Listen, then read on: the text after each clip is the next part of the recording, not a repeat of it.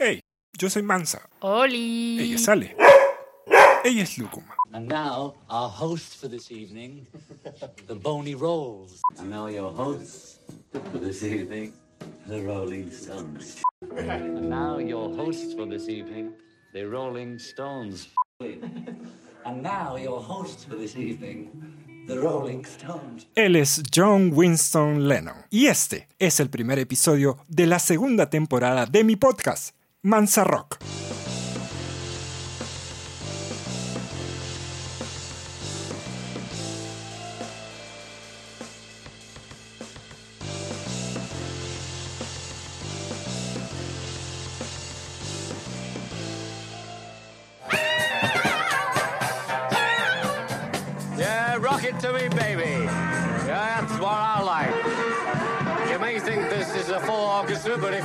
Closely, you can see there's only two people playing and one person singing.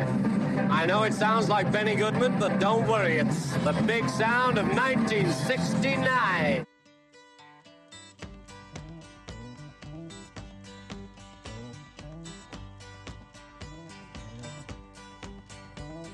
Gracias por estar aquí amigos, esto es Mansa Rock y hoy día vamos a conversar sobre el evento, no diría que el evento de noviembre o diciembre, sino es más o menos casi el evento musical del año, ¿no? El lanzamiento del documental de nueve horas, Get Back, The Beatles Get Back, del director Peter Jackson, que se trata sobre esta difícil grabación del que luego vendría a ser su último disco antes de la separación. O en realidad es ya cuando estaban separados, ¿no? Es el penúltimo disco en rigor, solo que fue el último en ser editado. Sale después de la separación porque justo mandan a Ringo a que le pida a Paul que, que patee la salida de McCartney 1. Macari se niega. Y ahí es que Paul se vuelve loco, pues como Jimmy Santi como el cochito. Exactamente. Entonces, a quienes están escuchando son a tres de mis mejores amigos, colegas y además músicos.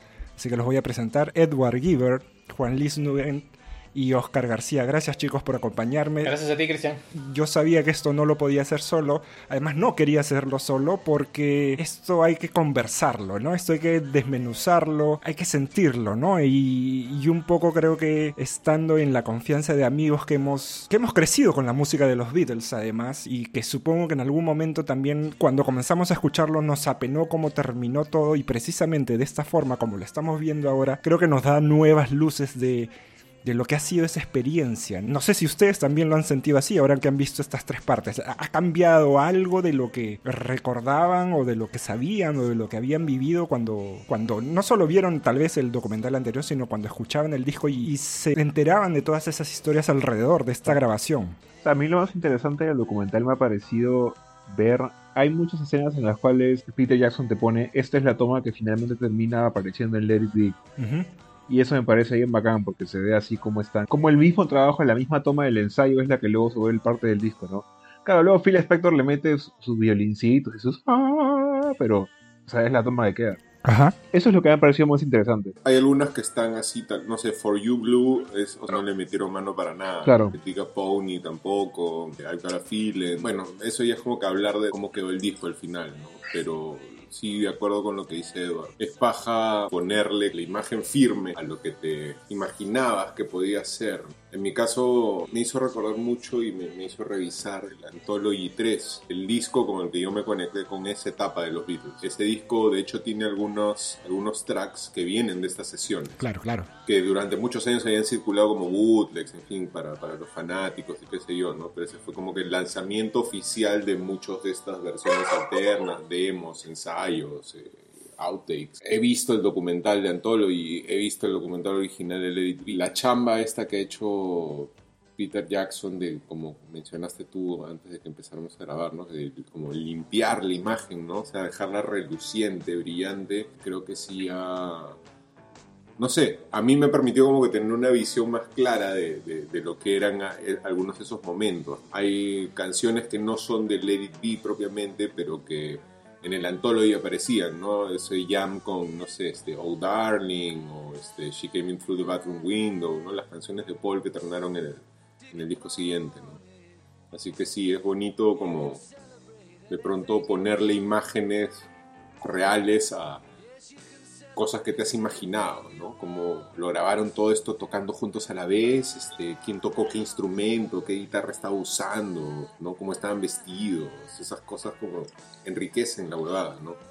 ¿Qué te pareció a ti, Oscar? Yo, tengo sentimientos ambivalentes con el documental. Creo que muchos vitamaniacos comparten un poco mi opinión en el sentido de hay un aspecto muy revelador en el documental que es definitivamente pues ver a los Beatles en el estudio componiendo canciones desde cero. Muchas personas hemos llegado a esas sesiones a través de los libros. Ya hemos leído muchos libros al respecto donde detallan, pucha, no sé, en la toma 7 a Paul se le cayó el bajo y se metió una filtración de, la electricidad. Ese tipo de cosas las, las, hemos visto ahora, ¿no? Entonces es novedoso de alguna forma ver, ver con tus ojos aquello de lo que te has enterado por, por otras fuentes, digamos, ¿no? Además, yendo al punto de, del propósito de Peter Jackson en este documental, que por lo que él ha, ha dicho muchas veces era contar un final distinto de, del final de los Beatles. Del que todo el mundo se ha quedado por años, pues, ¿no? Yo siento la imagen, la sensación que me queda es que es una confirmación de lo mismo que vimos en el documental de Let It Be, o sea, por lo mismo que me parece que por más tomas de sonrisas y de chacota que le metas en, en, en el estudio, finalmente es un documental bien, bien triste. Es, es, en ese sentido se empata bastante con lo que se veía en Let It Be que es el documental que salió primero, para el que no, no sabe esta vaina. Let It Be es un documental de 1970 dirigido por Michael Lindsay Howe, en el que se incide mucho en los aspectos conflictivos de, del proceso de la banda en ese momento. ¿no? Hay muchas riñas, muchas peleas. En este documental supuestamente íbamos a ver una, una película mucho más amplia, una visión mucho más este, abarcante, pero creo que en el final se reduce a eso, o sea, se reduce a, la crónica lenta de, una autodestrucción, de unas relaciones mínimas, que como estaban los Beatles en esa época. Para terminar esta idea, además me, quedo con una frase que le dice Colbert a Peter Jackson en, en la entrevista, eh, Stephen Colbert a Peter Jackson en la entrevista es, eso es una película de amor, del amor entre John Lennon y Paul McCartney, y sabes cómo va a acabar eso, y eso es lo que, lo que le da un tono triste. Es que, que fue la sensación que me dejó finalmente, ¿no? Por eso digo, en propósitos de repente eran distintas, pero yo creo que han llegado al mismo punto. Sí. Al punto en el cual ese es el comienzo del final y es un final que no va a ser nada agradable, ¿no? Como ya lo dijo Edward hace un rato, acaba en el que incluso McCartney amenazando a Ringo de, de golpearlo, ¿no? Por el tema de, de, de, la fecha de salida de su disco. En fin, es la sensación que me ha dejado inicialmente de, de ver la, estos tres capítulos. Claro, yo era familiar con todo lo que se decía sobre la película It Be, la original que no, no, no le he llegado a ver. Yo un poco lo que quería era también ver cómo Jackson como director pretendía, no sé si darle la vuelta, sino contar otra historia paralela que seguro iba a terminar siendo más impactante o de un tono menos lúgubre de lo que se decía del original, ¿no? Pero en realidad lo que se ve es un poco son es la historia de cuatro personas que son están siendo testigos de lo mismo porque lo que también se ve es que todos ellos son conscientes de eso son conscientes de que en realidad en el fondo están haciendo esfuerzos para dilatar algo que muy en el fondo y a medida que van pasando los días o lo vas viendo, saben que de todas maneras va a pasar, no importa qué tanta buena onda le pongan. Es como esta película con Scarlett Johansson y Adam Driver, tipo, sabes que va a terminar en que se separan, pero igual la comidilla está en ver cómo se mechan. es una buena analogía. E incluso es una cosa que ya, yo no voy a, no pienso ni, ni pretendo, ni tengo el atrevimiento de meterle la plana a las intenciones de Peter Jackson, pero bueno, es obvio, ¿no? Una, una relación, sea de trabajo, sea de pareja, lo que te lleva al final, o las últimas interacciones no son todas de odio, odio, odio, odio, odio, odio. También hay momentos de cordialidad, también hay momentos de camaradería, sí. que es efectivamente lo que se retrata. Entonces, no es que él esté diciendo, ah, por si acaso no es tan dramático porque igual se reían acordándose de Hamburgo, sino es fácil lo que incluso parejas divorciados hacen como que 20 años después de que se encuentran. Oye, ¿te acuerdas esa vez en el 84 que pensábamos que era coche de goma, pero al final solamente era que tu carro se había malogrado? Ah, sí. Cosas por el estilo. Sorry, me fui en realidad peruana, pero... Y algo interesante también es que no es solo George el que se va, se habla de disolver el grupo en varios momentos del documental. Y no solo lo, no, lo dice... Hasta, hasta mencionan que Ringo ya se había ido antes, ¿no? Que fue durante las sesiones del álbum blanco. Claro. Claro, es un antecedente. Aunque pensaba que había sido en Revolver que se va Ringo. Ahí es cuando. O uno de ellos se va y este al final le ponen florcitas en su batería a Ringo. Ese es Ringo, Ringo. No. Ese es durante el álbum blanco. Incluso en la, en la misma discusión del en el último episodio del, del concierto en el techo cuando Paul dice lo vamos a decidir horas antes, antes de decir eso creo que dice este va a ser el último disco. Por eso al final da la impresión de que lo del concierto fue como que ya, pues hagámoslo, ¿no? Daría la impresión de que eso fue para él el hecho de decir, ok, si tenemos que hacer algo que sea lo último para que nos recuerden porque tal vez con este disco que estamos haciendo no, no pase mucho. Paréntesis, lo que quiere decir es no va a salir como a mí me gustaría que salga. Ujú. Si hagamos lo del concierto del concierto del techo.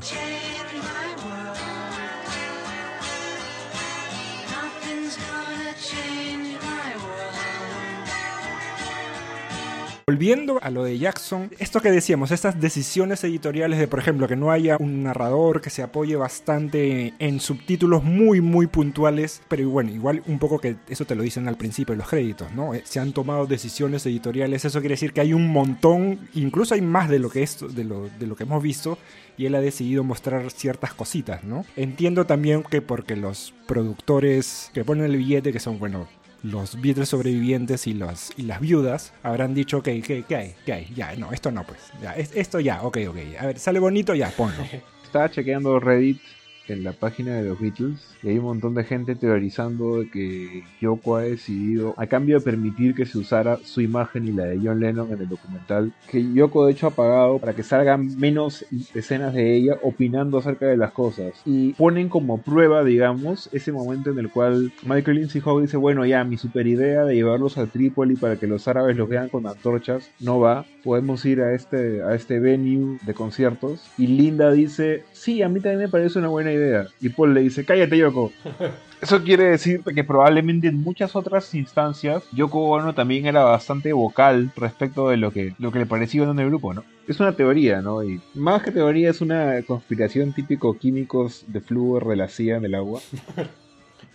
Sí, de hecho, las poquitas veces en donde Yoko dice algo es para decir, ah, esa canción me gusta. Nada más. Creo que hay una en donde George está tocando y un riff y dice, ah, esto, eso está bonito. Una cosa así. Pero es que creo que finalmente el hilo conductor en lo que se viene comentando en los últimos minutos es que tanto las decisiones editoriales, digamos, que ha tomado Peter Jackson, como, no sé, estas teorías de conspiración de Yoko Ono, pidiendo que se editen sus comentarios o qué sé yo, igual incluso eso refuerza la idea de que este documental, incluso desde que se concibió originalmente con el director original, tenía la finalidad de reforzar el mito que sostuvo a la banda hasta el final, de que eran una boy band, de que eran una banda de rock de four lads Just Rocking. Si te das cuenta, hay una parte del documental de Get Back en el que dicen, sí, es que a George le llega el pincho hacer películas porque no quiere volver a hacer Hard Day's Night, no quiere volver a hacer Help. Que si te fijas son películas que desde el inicio, desde la primera, ¿no? Que es a Hard Day's Night, después Help, incluso esa pastrulada Magical Mystery Tour, que es como el recreo de los chicos cuando se quedan sin manager, básicamente, ¿no? Y tiene un montón de plata para gastar. Todas esas películas los presentan como esta ficción de que los Beatles son cuatro patas que viven juntos. En Help es así, ¿no? Entran en una jato que tiene cuatro puertas distintas y todos viven juntos y es como el mito de... Era como, no sé, como menudo, pues, weón, ¿no? O sea, vivían juntos, ¿no? Era esta idea de que los Beatles eran como que solo cuatro chicos. Y lo cierto es que para 1970 los Beatles no eran ya cuatro chicos, los Beatles eran una empresa para empezar. Una empresa que había comprado un edificio en, la- en el centro empresarial de Londres. Una empresa que tenía plata para votar y financiar a estafadores como este Alex el Mágico, por ejemplo. Ya que sí. Claro. Se pata.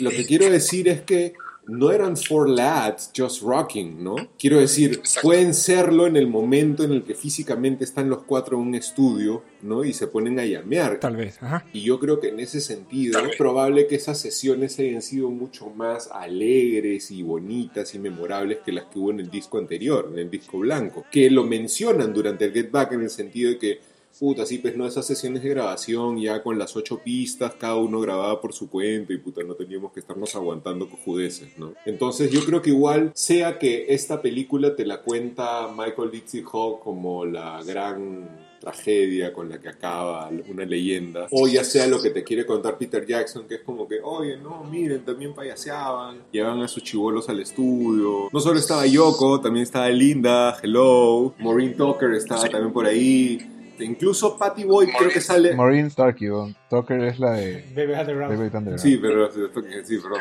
Maureen Starkey.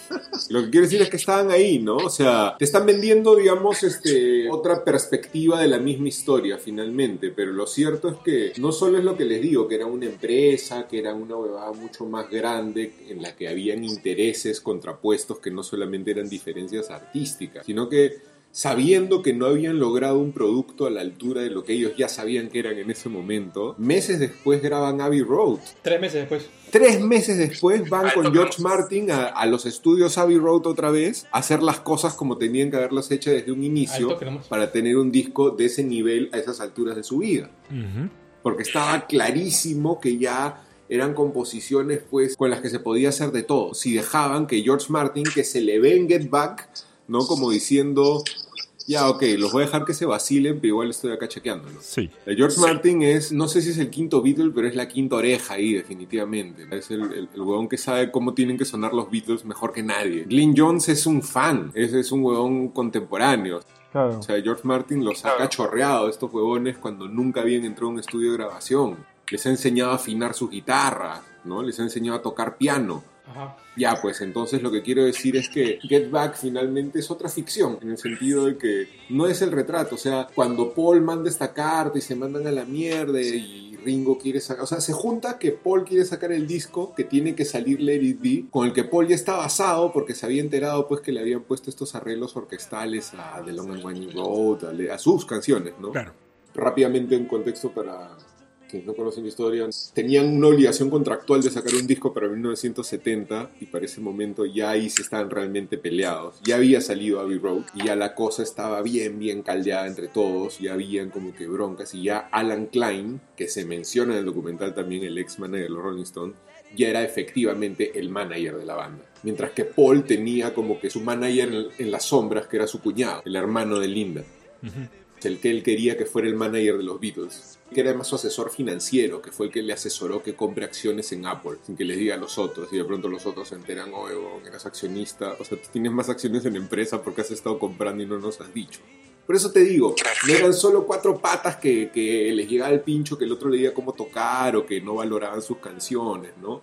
Otro mito así que veo que se refuerza un poco es como que, ay, pobre George. Es como, como si George fuera un adolescente. George. que- George Harrison ya era un tipo que sabía perfectamente lo que estaba haciendo, que paraba con Clapton, con Bob Dylan, con Band. Creo que él está en Woodstock, ¿no? En, en las épocas de Big Pink o antes incluso. George Harrison decía, hay una parte en la que dice incluso, oye, yo creo que esto de los Beatles puede seguir si nos damos espacio también para cada uno sacar nuestras cosas. Ujú.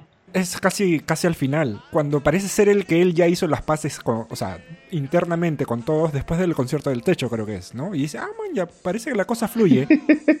Él dice, pues que tengo, Entonces- tengo canciones como para dice, 10 claro. discos. Creo que las voy a sacar por mi cuenta porque son muchas. sí, sí. Hay, hay un momento que dice que, que- así como para mi musical. Claro, es bacán porque dice, bueno, como ya puse mis canciones por disco, o sea, como ya me dejaron poner la única que siempre pongo, a pesar de que quiero poner más, Así es. y esto parece que está fluyendo para, el, si- para los siguientes discos. Es más, yo tengo canciones como para 20 años, una cosa así, es, es, es alucinante. Algo que, me, lo que estoy pensando ahorita que Juan Luis ha hablado sobre Harrison y los mitos es exactamente cuál fue el papel de Harrison dentro de la gran pelea que se ve en la, en la película, ¿no? O sea, porque siempre nos han contado esta historia de que Paul era pues un, un quisquilloso y un prepotente y un tirano y que lo tenía a George como, como un chulillo, ¿no? Pero en verdad yo, yo no- Quisquilloso, quisquilloso sí es. Lo otro no creo que lo sea tanto, pues ya es, ya es un poco exagerar, pero quisquilloso sí era. es que lo, lo que quiero O contar... sea, así se le ve. O sea, definitivamente eso es cierto. Pero lo que no se cuenta, en verdad, es, es el estado de ánimo que tiene George a lo largo de toda la película, que no me parece el más, este, el más abierto para hacer eh, una- un trabajo de colaboración. Ah, no. Siempre está de mal humor, Claro, mucho Hare Krishna, pero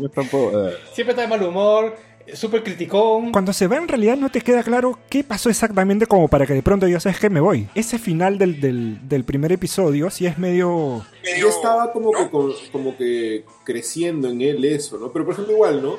Esa también, la gran historia que siempre hemos escuchado, que incluso los que vimos Let It Be la habíamos visto, ¿no? Ok, I play whatever you want me to play or I don't play anything at all y todo eso, ¿no? Y después el corte que ya me voy, ¿no? Hoy día renuncio a los Beatles. claro, hizo la gran era Montenegro de Magali.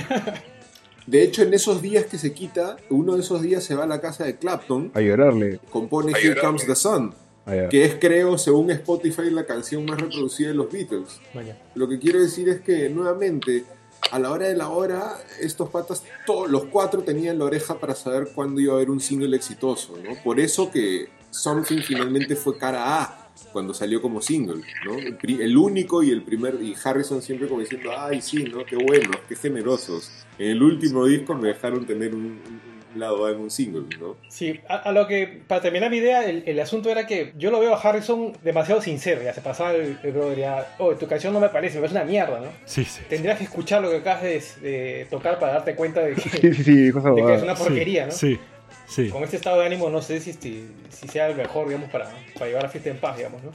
Esa es una cosa que me ha llamado la atención de la película. Otra cosa que me ha llamado la atención de la película es, es la participación de George Martin, porque siempre es este misterio de qué tanto trabajó él en, la- en, la- en- en- en las, en las sesiones, ¿no? El- en el libro de, Ian McDonald se, se menciona que, que, Martin, al ver que los buenos estaban que se peleaban, eh, prefirió, dice, di- dice literalmente, delegó las funciones a Glyn Jones, a su asistente, y prefirió encontrar otras cosas este, más estimulantes que hacer en otro lado. Lo que es. Y sin embargo, lo que se ve en la película hasta el final es que George Martin está totalmente involucrado en la grabación del disco. Está ordenando el estudio, está este, escueleando por aquí por allá, hazme esto, hazme todo esto otro, conversando sobre el tema de, de canciones.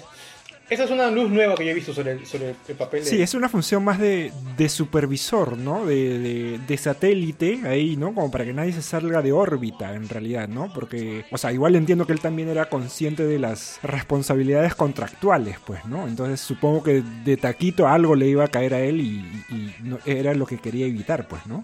En el capítulo 1 creo que ya menciona algo así como, no, esto, esta vaina ya lo comenzó Glyn, Glyn la tiene que terminar. Y sin embargo, lo siguiente, lo que ves en los capítulos 2 y 3 es que siempre está ahí, siempre está detrás. Y al final acaba como un productor. Este... Bueno, ¿La gente sabe esa historia? La gente que no ha visto el documental. ¿Qué pasa después de que los Beatles graban estas sesiones? Las archivan. Ajá. Ellos deciden no, no lanzarlas porque no les gustó, no tenían la paciencia de meterse a las 50 horas de este estudio para revisar cuál era el mejor toma y lo archivan. Y es después del, del AB Road, que finalmente es el último disco que ellos graban, que es que deciden rescatar estas sesiones, se las pasan a Phil Spector, que hace Lady B que todos hemos conocido, bueno, la mayoría creo que hemos conocido de primera oída, ¿no? Ujú. Y ahora, no sé, quiero soltar esta idea, a ver. ¿Qué tan malo es la versión Lady B de Phil Spector? A ver, ¿qué, qué opinan ustedes? ¿Les gusta o no les gusta? Estoy hablando de la versión original que es en 1970. Yo creo que me gusta, pero por costumbre. Ok. Yo lo he escuchado mucho estos días y la verdad que, o sea, definitivamente hay cosas que no van.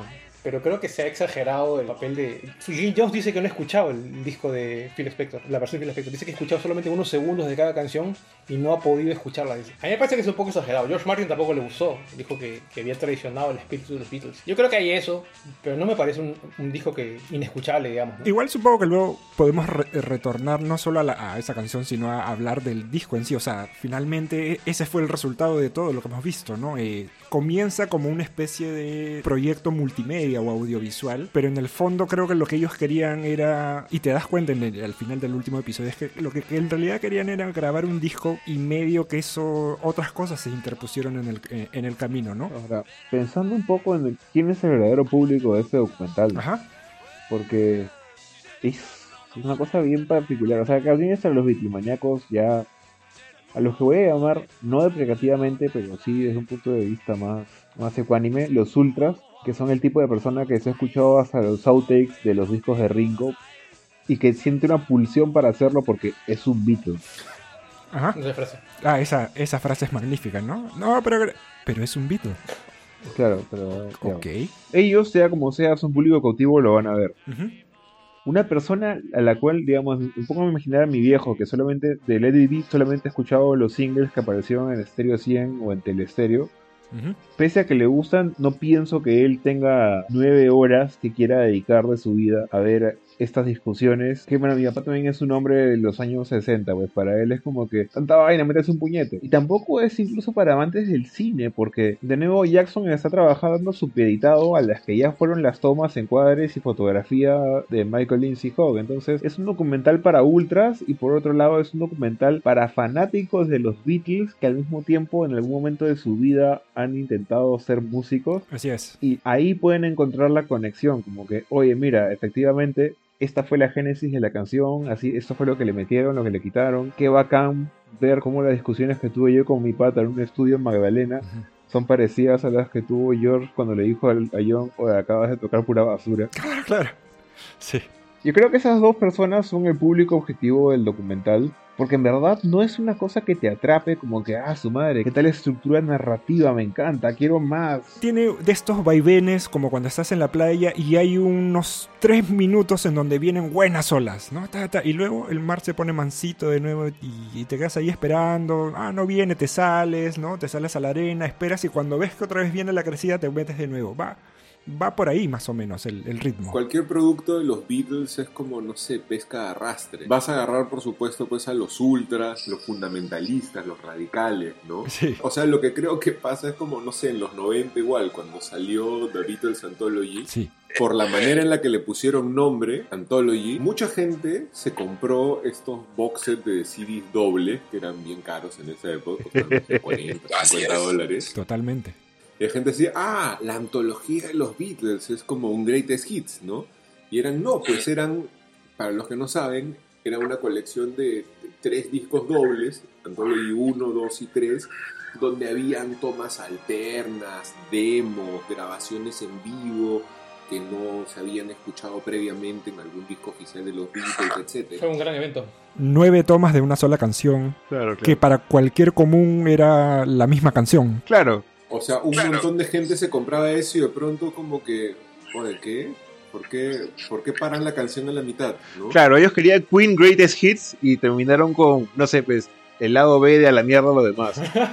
Claro, un nivel de, no sé, pues de, de trabajo arqueológico y de trivialidad, pues solo para fanáticos, que realmente imagino que mucha gente se pegó un chasco con eso, pero también hizo que cuando se lance el primer Anthology en el 95, o sea, los Beatles volvieron al primer lugar de todo.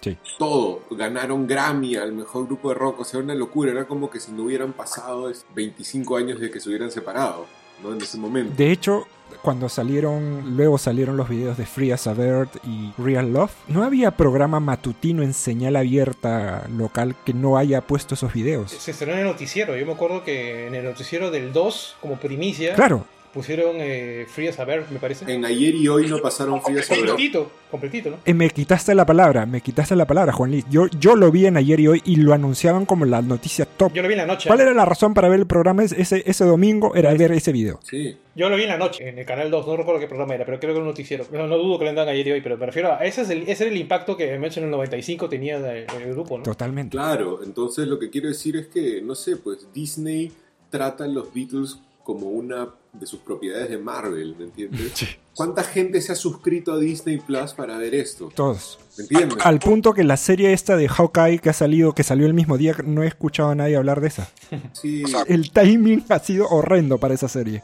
O sea, los Beatles siguen siendo, por eso te digo, así como rey Midas del marketing, ¿me entiendes? Todo lo que tocan se vuelve como un negocio multimillonario. Y por eso, además, esto tiene el valor de que se añade a la lista de muy escasas películas que hay sobre los Beatles. Es cierto. es imposible sacar una película de los Beatles y conseguir los derechos para usar las canciones, conseguir el dinero para pagar por las canciones. Esa es la razón principal por la cual no hay mucha filmografía Beatles. Ujú. Estos biopics que pasaban en el cable, ¿no? Hay uno de la reunión de Lennon con McCartney que se llama Two of Us, que es de, la, ¿no? de un encuentro que tuvieron en el 74, 76, creo, no me acuerdo. Nueva York. Es misiazo, pues los actores pues son como que Quique Suero es Paul McCartney. o sea, así es nada que ver el actor, ¿no? No tiene mierda que ver. Pero lo que quiero decir es que en esas películas tienen que hacer malabares para que no se escuche ninguna grabación original de los Beatles, porque no se puede.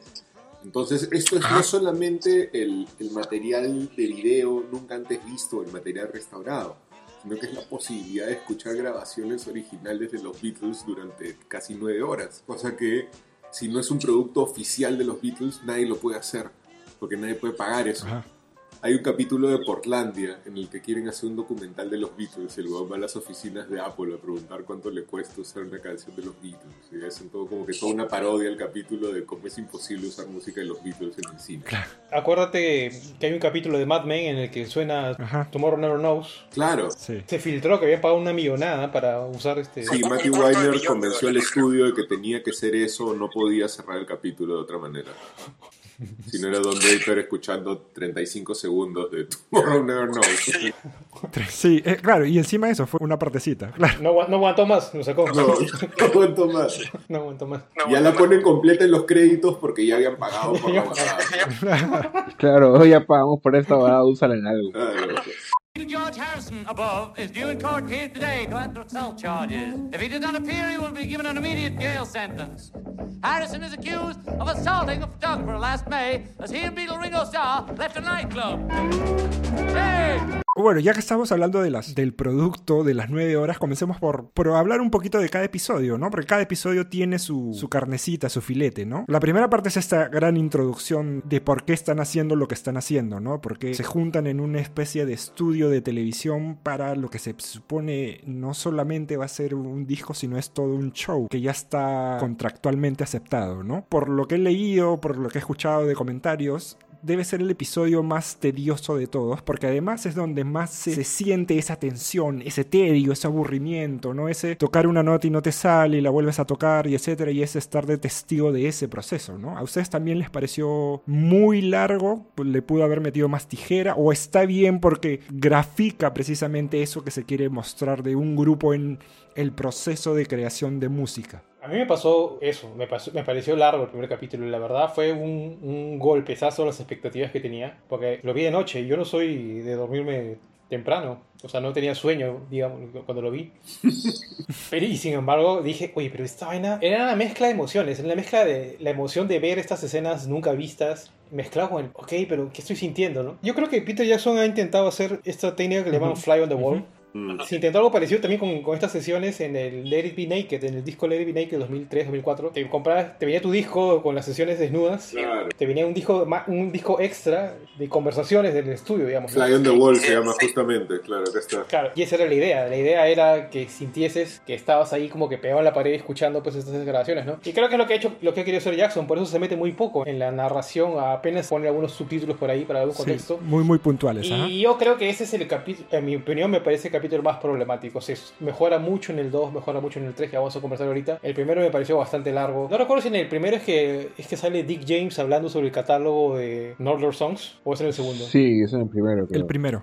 Esa secuencia yo la hubiera dejado en 10 segundos. Ok, Dick James, ¿verdad? Y se acabó. Pero Jackson se malea ahí, me parece. Y para terminar, solamente acabo de leer una entrevista hace un rato donde Peter Jackson de alguna forma justifica por qué se le va la mano con el metraje, ¿no? Y él dice, si tienes 56 horas de video, tienes el privilegio de, de ver tanto video, 56. sientes que como vitromaníaco que quieres compartirlo con otra gente que, que te va a decir nunca va- o sea, de repente van a pasar 50 años para que veas más, más metraje ah mejor la meto todo pues la idea de Jackson finalmente es ser generoso con el fan que nunca ha visto eso y que probablemente nunca más vea Claro. el 80% del metraje que, que existe Es un gatekeeper buena gente, pues. Resumiendo, a mí me parece más problemático, me pareció largo. eh, creo que el documental mejora en, en- en cómo avanza, pero ese mismo me pareció bien, bien, bien, bien fuerte. Ahora, ¿cuántos? ¿Dos horas 50? ¿Dos horas 30? No me acuerdo cuánto. Se siente largo, pero el segundo capítulo es más largo, porque el segundo capítulo es de 3 horas. El segundo es más. El segundo capítulo son casi 3 horas. Ah, la madre. Este es de 2 horas y 20 el primero. Ah, Sí, es como 2.15, 2.20. Y se empata creo con el tercero. Pero nuevamente, se siente como que es el más largo, eso sí es cierto. Y eso también tiene que ver con el estado de ánimo del grupo, ¿no? En este estudio Totalmente. espantoso, fantasmagórico de Twickenham, donde no están a gusto, ¿no? Y creo que se siente eso, se transmite y, No. y le llega al, al espectador. Y empiezan ustedes. Una consulta, y esto es algo que está fallando la memoria. Cuando George se manda su reflexión de que, primero que nada, se le nota en la cara de Poto de que estén rajando de la experiencia con Maharishi. Porque en algún punto le están diciendo como que no, no era yo. güey. Sí, claro, estaba como actuando. Y George se pone en plan así como. Se pone como, a- como cuando critican las decisiones de Gareca. Entonces, me contradice la del es como que. ¿Qué pasa, causa? ¿Qué? Pero si tú estabas siendo falso, siendo falso estabas siendo tú mismo. Porque esa fue tu decisión. Se pone así como que Sí, ya. cho- chocaron con George ahí. Pero ahí, esa parece. Igual ese es el segundo episodio. Ya, porque en el primero, y no sé, recuerdo si fue Oscar o Juan Luis que dijo esto, sí me parece que se siente medio dislocada la partida de, De George. Sea. Porque Urre sí, Es lo que yo mencionaba, cuando todo seguía, digo, su, su ritmo natural, como lo estabas viendo, y en, el- y en un momento hay un cambio de escena, George se saca la guitarra y, eh, y le dice, listo, me voy. Y se va. se pone como en Gobaldo en Magali, yo me paro y me voy. Claro, pero, o sea, pero tú dices, "¿Y cuál- qué?". es más, yo recuerdo haber puesto pausa porque dije, seguro me distraje y no vi algo esencial que ya sea la de- el detonador, pero no te da esa O sea, es impresión. que eh, entiendo que ha ocurrido algo mucho antes, porque Jackson Claro, claro. antes se centra en caras de George diciéndome, como pensando, ¿no? Y me quiero largar a este sitio, me quiero a este sitio, está con cara así que los mira a todos con que no aguanta más. Claro. Creo que hay una parte en la que Paul McCartney les dice a alguien, no sé bien a quién, deja de tocar que estoy explicando mi arreglo. Y no sé quién le dice, pero yo creo que se lo dice a Lennon. Sí. Pero no me extrañaría que haya ocurrido algo así de, con George y George ya no estaba aguantando pulgas. Ahora, ¿por qué George estaba en ese, en ese estado de ánimo? Creo que no sé si hemos hablado de eso. Juanis, ¿tú recuerdas eso? ¿Por qué era que George, George había estado en Estados Unidos, creo, no? Sí, Había estado con Delany, Delany y Bonnie, sí, ¿no? Delaney Bonnie, con los músicos americanos que Clapton le había presentado, básicamente. Jesse Ed Davis. Con los que él sí podía llevarse bien, y se sentía escuchado, digamos. Había Escuchado, tocado digamos. con ellos, o sea, recordemos ahí que Lennon y Harrison ya venían de la experiencia de tocar sin los Beatles, con otra gente, para ese momento. Estaban expuestos ya a Otras metodologías. que se picaba el bichito de hacer otras cosas de otra manera distinta. Y creo que es legítimo tener esa aspiración, pero como mencionamos hace un rato, ¿no? el mismo Harrison medio que entendía que la respuesta tal vez estaba en que, ok, ¿sabes qué cosa? Para no pelearnos, cada uno debe sacar un disco solista al año y un disco entre todos también, ¿no? Y ya con eso nos cumplimos nuestras cuotas de ego y todo bien. Pero creo que personalmente a Harrison venía ese fastidio. Hay una cosa que él menciona así muy, muy brevemente, que es en alusión a la grabación de Hey Jude. Durante esas sesiones, Paul sí estuvo particularmente pesado, ¿no? De eso no hay registro. Pero de lo que, como decía Oscar, ¿no? Que hemos leído en, en libros y revistas y fanzines y este, foros de internet, etcétera. En esas sesiones, Paul le prohíbe explícitamente a George que toque unos fraseos de guitarra en Hey Jude. O sea, parece que a George se le había ocurrido que eh, al final de cada este, estrofa, no después del na na na na, él como que empezaba a responder con la guitarra las cosas que cantaba Paul. Y por un momento no sabes qué, cállate, no toques. Entonces, esa vaina, esa vaina que le dicen en Get Back de, ok, ¿no? O sea, tocaré lo que tú quieras que toque. Eso es en verdad en alusión a una atorrantada que le había soltado antes. Mucho antes, claro. Y yo creo que más bien lo que a mí sí me parece revelador en el caso de Paul es que se nota que está haciendo un esfuerzo porque es consciente de cómo es percibido. Sí, eso es, eso es de, lo, de lo primero que te das cuenta. Ajá. Ese es el conflicto de Paul de toda la película. Exacto. Claro, él dice, o sea, es clarísimo que desde hace mucho tiempo él tiene la visión de que cada nuevo disco de los Beatles debe ser más ambicioso, no solo en el sonido, sino también en la propuesta, ¿no? Porque él es un pata, pues como conversábamos también antes de empezar a grabar, ¿no? Estaba como que muy expuesto a la cultura contemporánea de esa época. Que, dicho sea de paso, y, te hago un paréntesis, me parece que los otros también, porque lo que per- se percibe a, a- en- a lo largo de- de las, de las nueve horas es que incluso cuando mencionan a sus canciones antiguas, las, las primeras Yeah, Yeah, Yeah, lo hacen medio en tono de mofa, como diciendo, ah, mi- mira esas tonterías que escribimos antes.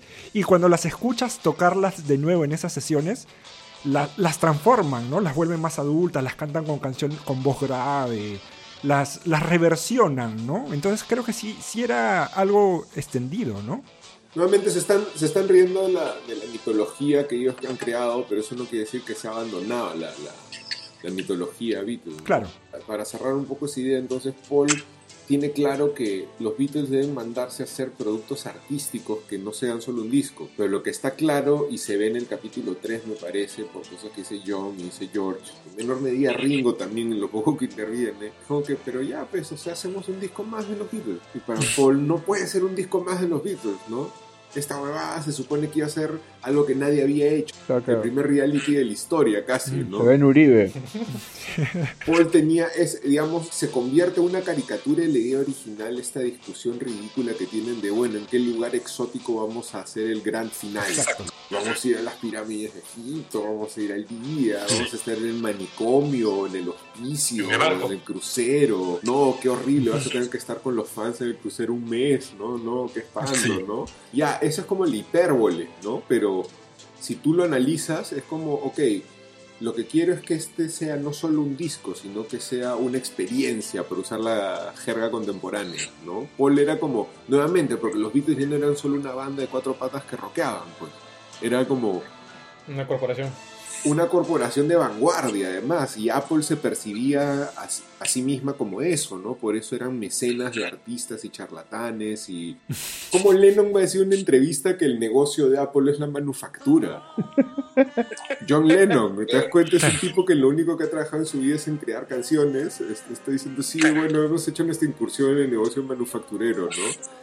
En esa época estaban fuera de control. Se murió Brian Epstein, que era su manager, que era el que finalmente conducía el negocio más que conducirlos a ellos. De pronto tenías esta gente que no sabía usar plata ni siquiera, no cargaba nunca efectivo con ellos porque se manejaban como la realeza. De hecho, eso es como detalles que el documental revela. Paul es como que bien rudimentario hasta el día de hoy en su conocimiento del equipo que usa.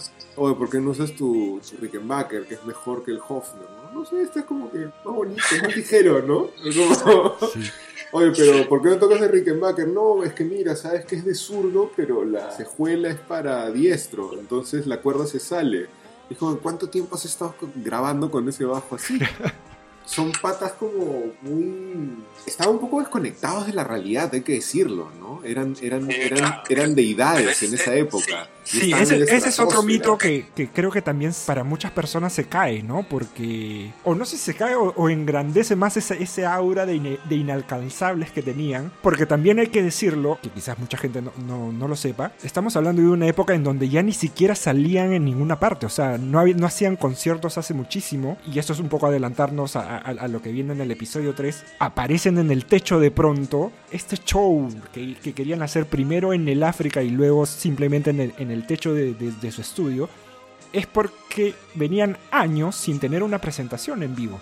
Entonces era como ver el cometa Halley pasar por 5 minutos y listo, esperar otros 80 años más. Incluso para los mismos ingleses, ¿no? O sea, igual, no, no- es una época en donde se hacían giras, venían a Brasil, a Argentina, como, como, como puede pasar ahora con, con el propio Paul McCartney, ¿no? Pero incluso en Inglaterra mismo no se sabía mucho de ellos en vivo, pues, ¿no? Claro, claro. Ahora, yo este, sí sería de confrontar esta idea de que estaban desconectados de la cultura porque en verdad, al menos en el caso de John Lennon y de George, en el mismo documental se muestra como leyendo periódicos uno y el otro viendo televisión en la BBC porque no podía dormir, se les ocurren dos canciones, I'm in Mine por un documental respecto a cómo era Europa de la posguerra y es- las letras contra Enoch Powell que hace Paul apoyado por Lennon son básicamente porque habían leído el periódico respecto a las opiniones antimigrantes e incluso recientemente, un año antes, había sido la muerte de Martin Luther King y lo menciona mucho Lennon. Primero para decir que su discurso había sido lo máximo, que como, como intérprete del discurso había sido bacán.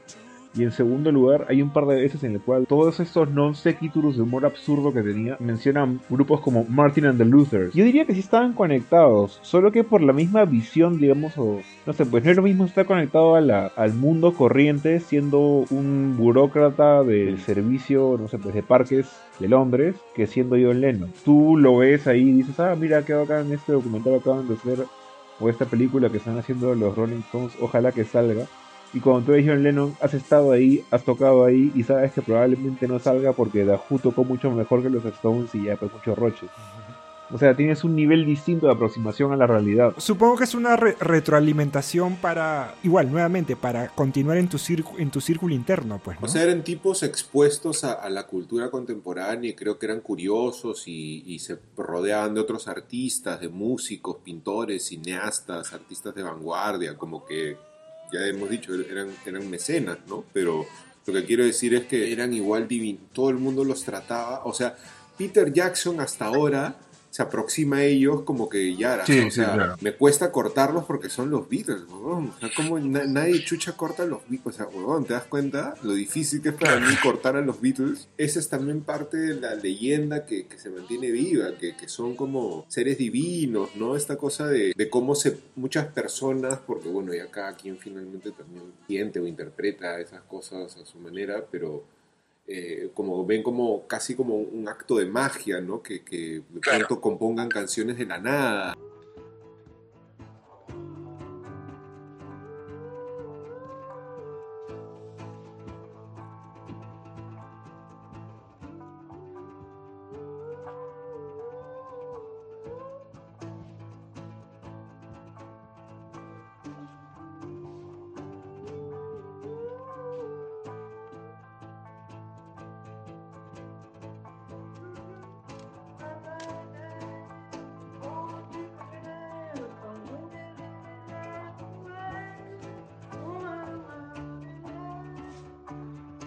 A eso quería llegar. El consenso del highlight de ese primer episodio es cuando de pronto ves a Paul sentado y de la nada, ¿no?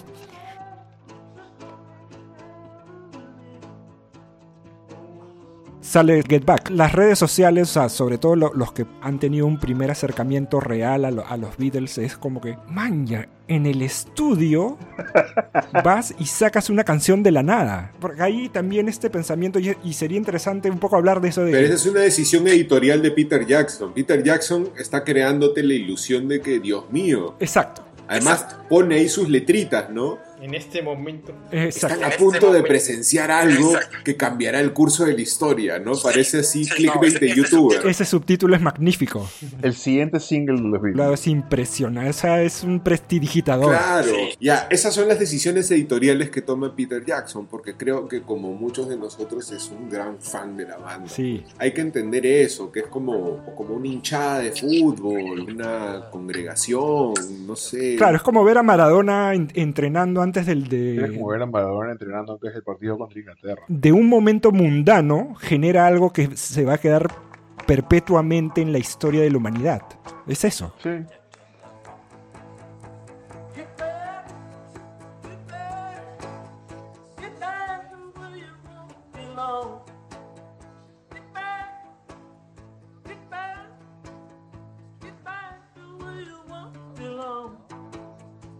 Sí, sí, claro. O sea, igual es, es como genial. Por lo menos, o sea, yo lo veo como qué bestia, qué, qué entrenada tenía la oreja este pata en ese momento de su vida. Claro. El que sabe perfectamente cuál es el camino a seguir para hacerte un hit. Y hay ese nivel de conexión entre lo que, lo que tiene que. Por dónde tiene que ir la melodía vocal, porque sabe finalmente qué es lo que vende. Es lo que vendes, es la melodía vocal, acompañada de una, de una sólida composición, finalmente. Y ya, pues, con tres acordes lo hace, ¿no? A mí igual me, me encanta verlo, ¿no? Pero no pienso pues, que es manifestación de lo divino ni nada. Habían patas míos que tienen estudios que decían, puta madre, ahora todo el mundo va a querer venir y sus canciones hechas porque se van a creer Paul McCartney. Eso me hace acordar a Fiebre pero ya. Este, a, a mí lo que me llama mucho la atención, sobre todo ya para, ya para cerrar mi opinión sobre este primer episodio, ¿cuánta gente había en ese, en ese estudio de grabación? bro? O sea, ¿cómo puedes trabajar tranquilo Sí. cuando tienes, ya, son ustedes cuatro, Mm. tu chule que parece Ronieco, Mal, Mal Evans, Evans. Mm. ya, tienes aparte a Glyn Jones, los chules de Glyn Jones, Alan Parsons que están por ahí dando vueltas. Aparte de eso, se metían sus flacas. El equipo de filmación. Aparte de eso, habían flacas. Los Krishnas. No, los Krishnas, es como que ese es uno de los momentos más. What? Encima, y también fácil por eso es que Paul se- que George se molesta. Lo primero que dice Lennon cuando los ve es: "Eh, ¿Quién es ese viejo de ahí? Ah, no, es su pata. Y le ponen el subtítulo. Ah, sí. Bueno, parece medio burro para ser un Krishna. Sí. Y de ahí ya no vuelve, ¿no? Se ofendió. Ya te das cuenta que se tomó mal la huevada y ya no, ya no lo vuelves a ver. Claro. pelado. No sale más. O sea, lo que voy es, sí me pareció este. No tedioso, pero sí fue como que. O sea, viéndolo fue como que a la M, qué estrés. Quieres componer bacán y te molestan con 50 cosas distintas. Como que, oye, por si acaso está viniendo acá Dick James y quiere ver esta canción del año de la colonia, a ver si te ha parecido bien que la compres. Es como que. No sé, es. Casi casi como un episodio de, de caricaturas absurdistas como la vida moderna de rock. Y no puedes terminar de hacer algo porque todo el mundo te interrumpe con cosas nimias. Claro. Sí, claro, el highlight es, la, es el momento en el que Paul compone Get Back. Es una sorpresa para, para quienes de alguna forma no, no saben o no están enterados de, de la habilidad que tiene Paul McCartney para, para atrapar melodías, que creo que eso es lo que está haciendo, ¿no? Está tratando de conseguir no una composición este, ambiciosa, porque finalmente Get Back pues no es un, no es este, Claro. no es la mejor canción de los Beatles ni cagando. Es una melodía pegajosa, ¿no? Eso. Atrapante, ¿no? Y eso es lo que él quiere. Quiere estar Eso. tratando de encontrar la, la nota, la nota, la nota que, que al repetirla, al repetirla simplemente se consiga la, la- la recordación más, más inmediata, ¿no? Y creo que ese es, un- es un talento. Ya para ese momento, y eran casi 15 años que él tenía la oreja entrenada para componer y hacer eso que dices tú, ¿no? Ujú. A ver, ya, en, en esta secuencia, en este, en este río en el que estoy navegando, ¿no? ¿Dónde está? ¿Dónde está? ¿Dónde está esa línea que es la que vuelve esto un earworm? Que es lo que tienen casi todas las canciones, particularmente la- las de Paul. Que es una melodía vocal que es irresistible. Así tú no quieras, terminas tarareando. Ni siquiera te acuerdas de la letra. Por eso es como Claro. parte de la universalidad de sus composiciones. Incluso está como haciendo esta voz medio así como de, de la rana René, ¿no?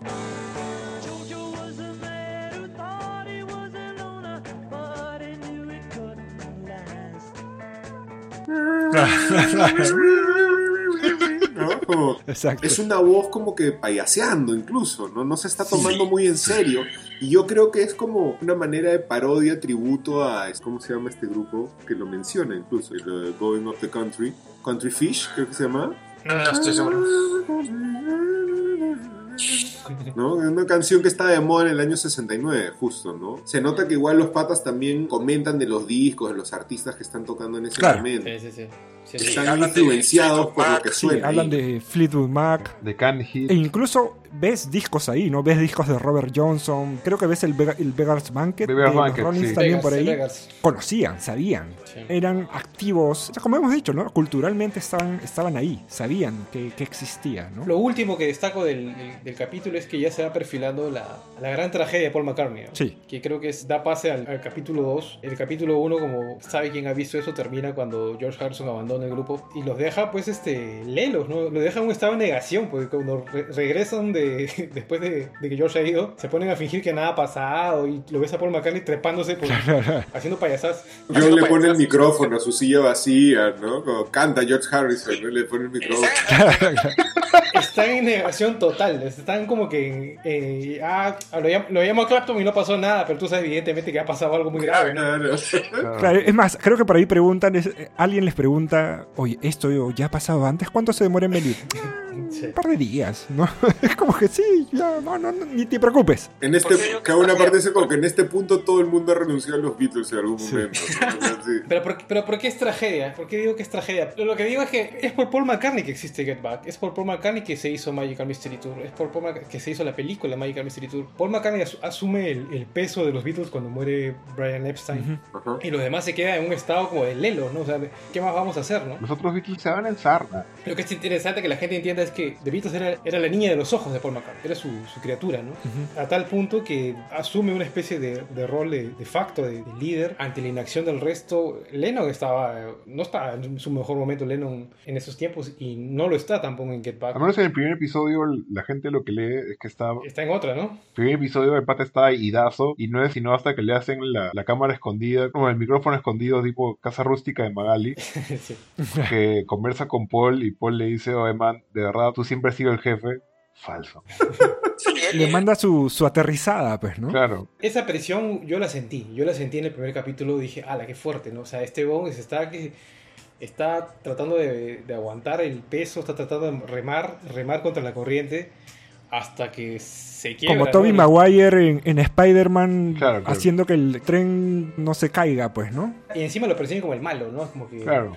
Si alguien no, no asume ese rol, no pasa nada. Mm. Creo que esta meta imposible que se pusieron de lograr tener como que 14 canciones nuevas en 14 días, ¿no? como que una canción nueva compuesta y ensayada por día Ujú. y después tocarlas todas en vivo para la televisión con gente, era algo que creo que sabían que no iban a cumplir, pero que tal vez les daba un pretexto para ya desahuevarse. Además, nuevamente, ¿no? la experiencia del disco anterior había sido totalmente distinta de esto. No habían pasado mucho tiempo en el estudio los cuatro. Claro. ¿no? Era cada uno, Paul, ahí pues es que Ringo se va porque Paul quería tocar batería, básicamente, ¿no? Le, le cambia el track de batería de Back in the USSR, que no le gustaba, ¿no? Y Ringo se da cuenta. Ah, una consulta. ¿No hay una instancia en la cual también uno de ellos patea el tablero y se va? Creo que es en She Said, She Said, que al final es George el que toca el bajo.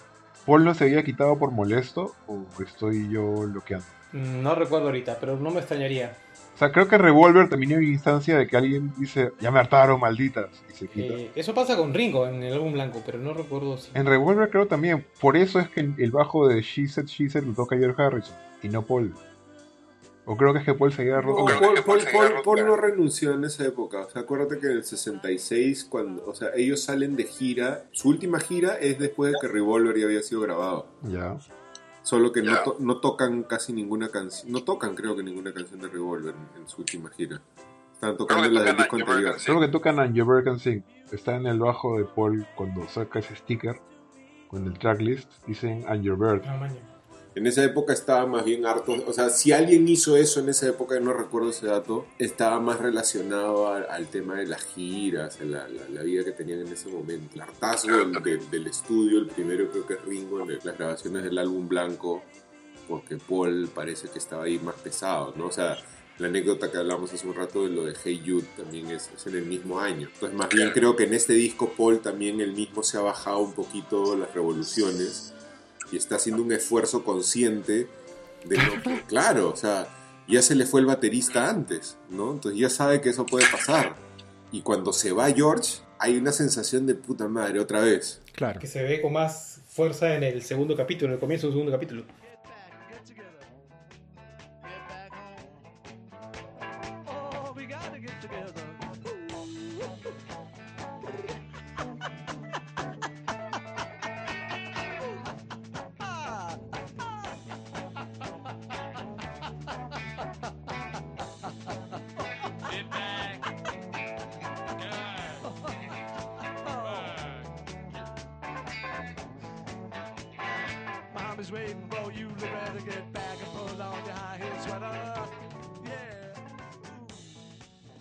Cuando comienza el segundo episodio, la cosa mejora. Y no solo mejora porque van a la casa de George, conversan y hay una, una reunión productiva, que no es inmediata en realidad, pero deciden que, que él regrese. Y además está la sugerencia de que haya un músico de apoyo para que ayude a, a que las canciones crezcan, ¿no? Y es el caso de... Billy Preston. Billy Preston. Billy Preston, ¿no? Creo que también ese es un poco el, el highlight de este segundo episodio, ¿no? De ver cómo estas canciones que parecía que ahí eh, andaban a los tropiezos es con su llegada, con su aporte, con su vibra, con su buena onda y con su excelente talento musical, ¿no? que bestia, orejaza. Los temas se repotencian de una manera que se convierten finalmente en muchas de las versiones finales que conocemos. Pasan de ser a canciones medias crudas, ahí apenas cocinadas, a algo ya más, más elaborado, ¿no?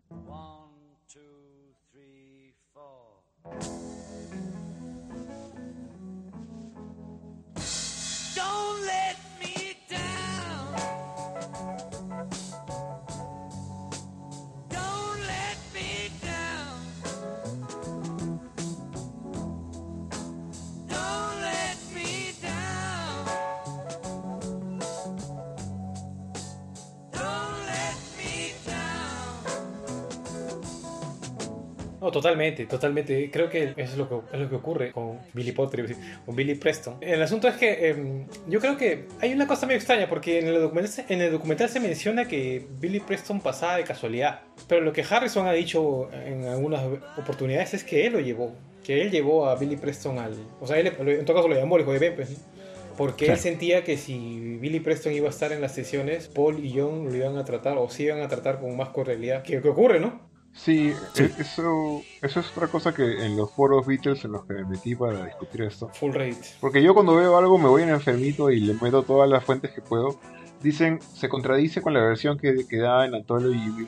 George, que es que al haber ya tenido la experiencia de que cuando metió a Eric Clapton al estudio todos se pusieron sedita porque no querían quedar como chichosos frente al invitado. Como cuando va un invitado a tu jato y todos se esmeran para quedar bien. Ya, lo mismo quería hacer él pero con Billy Preston. O sea, su presencia obligar a los otros dos primas bailarinas a bajarse un poco y aparecer como más, digamos, más permeables a dar su brazo a torcer. De lo que estaba leyendo, lo puse en el chat, es que efectivamente Paul McCartney se fue del estudio porque no le gustaba cómo estaban haciendo el arreglo de She Said, She Said, que es una canción de Lennon. Eso es una de las cosas que también le dice con no poca molestia Lennon en la conversación en, De florero. el febrero le dice, o sea, cuando tú te sientes como que con la pana de decirle a todo el mundo cómo deben ser sus arreglos, pero como son tus canciones, te pones cerradísimo con lo que tú piensas que el resto debe tocar para tus composiciones. Ahora, y es otra cosa que he leído y quisiera confirmarla sobre todo con aquellos que considero son más Beatlemaníacos que yo, con Oscar y Juan Luis.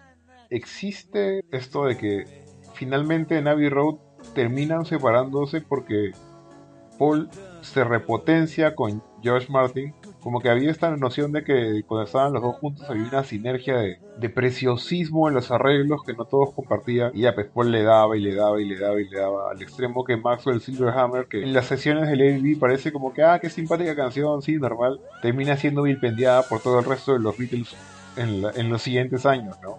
Lennon le dice canción para abuelitas y George Harrison dice que grabar eso fue una de las peores cosas que ha tenido que hacer en su vida. Su vida. Parece que regresó a las andadas, Paul, Road.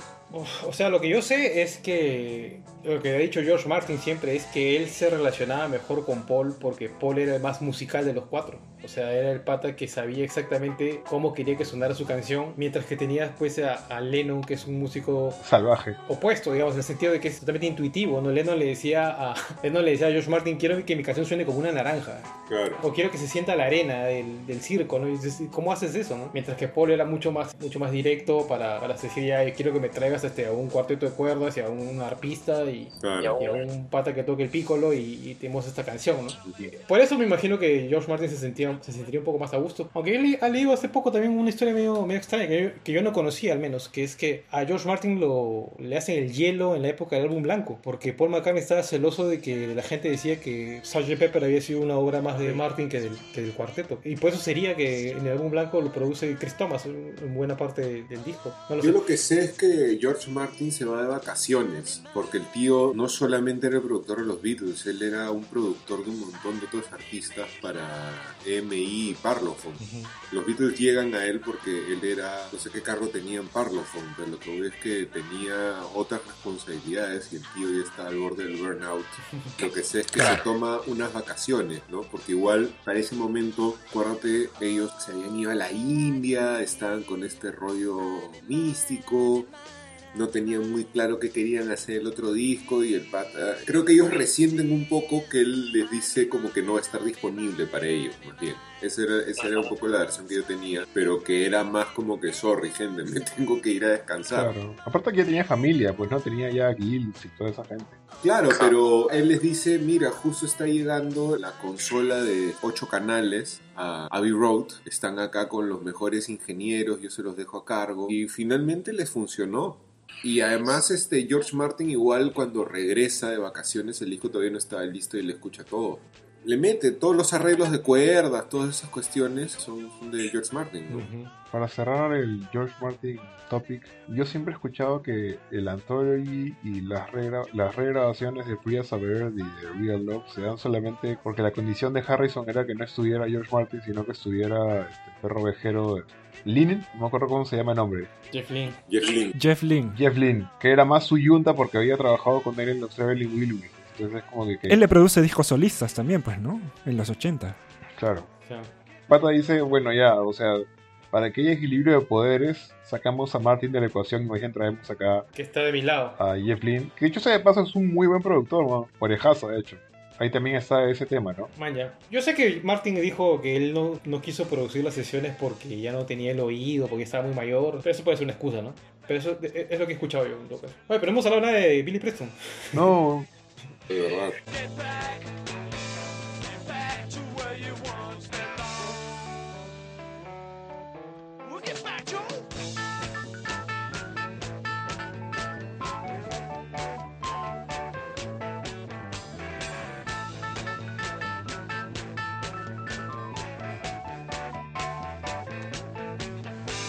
Claramente es un antes y un después, es una bocanada de aire fresco. también era bastante más chivolo, tenía 21 años. Anda. Sí, claro. Sí. eh, sí, o sea, él los conoce en Hamburgo como tenía 16, porque creo que por estas cosas, antes de que existieran los derechos del niño, para Efragiano Cipriani, esa cojudez.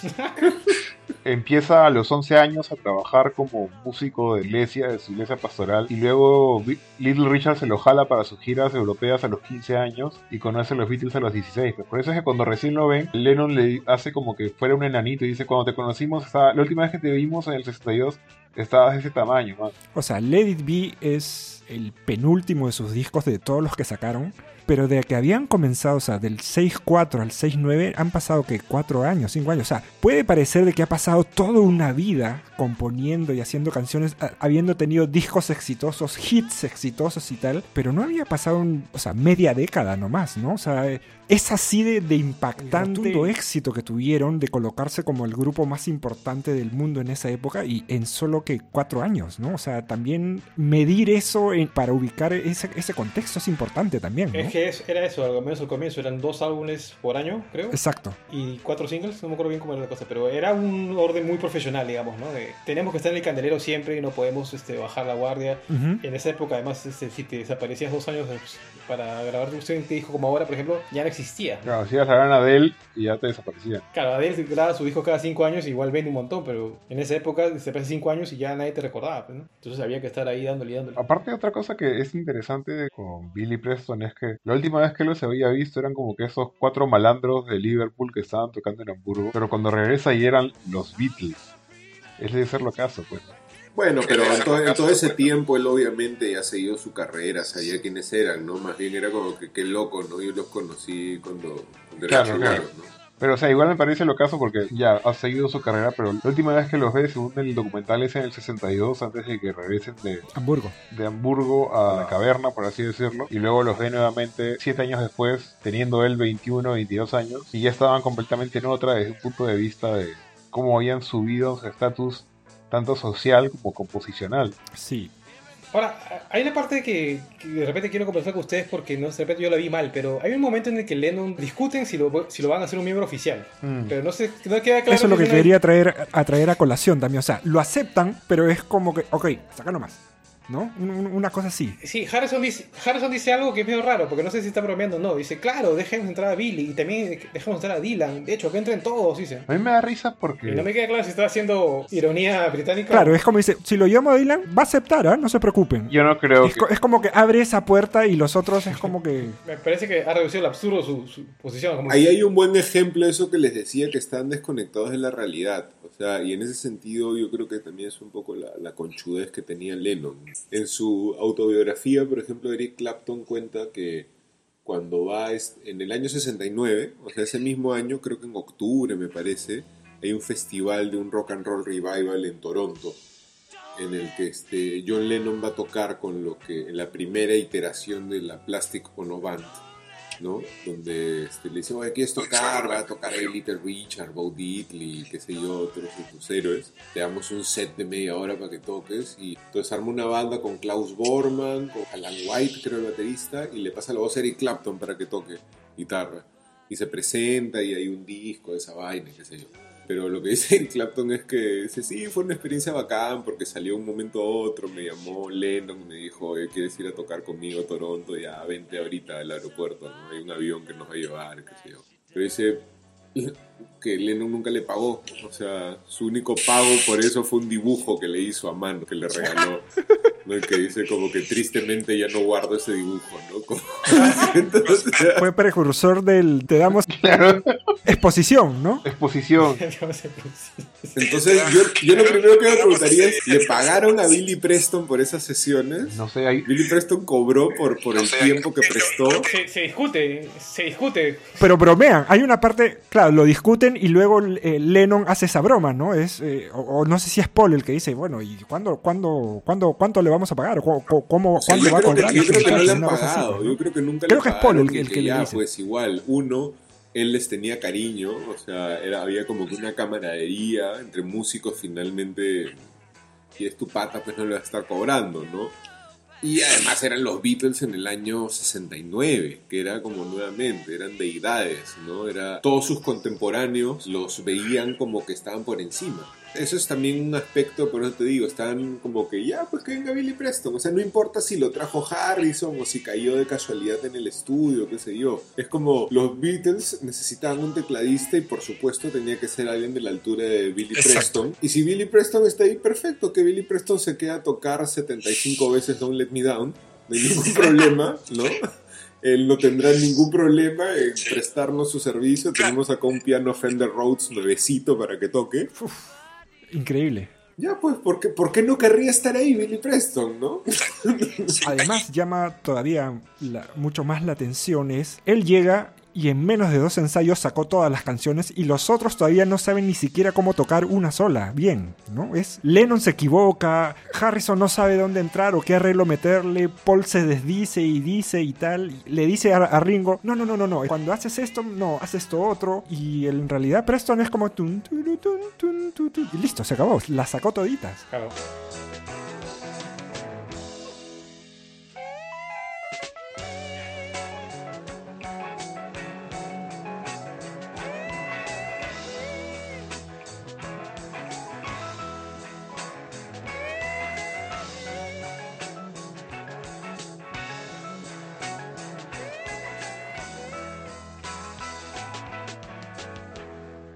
Es alucinante. Hay la parte en la que Lennon le dice a Glyn, creo, grábale un cassette para que lo escuche en la noche y se las aprenda, ¿no? Sí. Pero no, no cambia, ahí nomás está tocando y ya se las aprendió. Claro, Sí, ahora pásame un banquito. Nada más es lo único que pide, que le pase un banquito para sentarse al piano.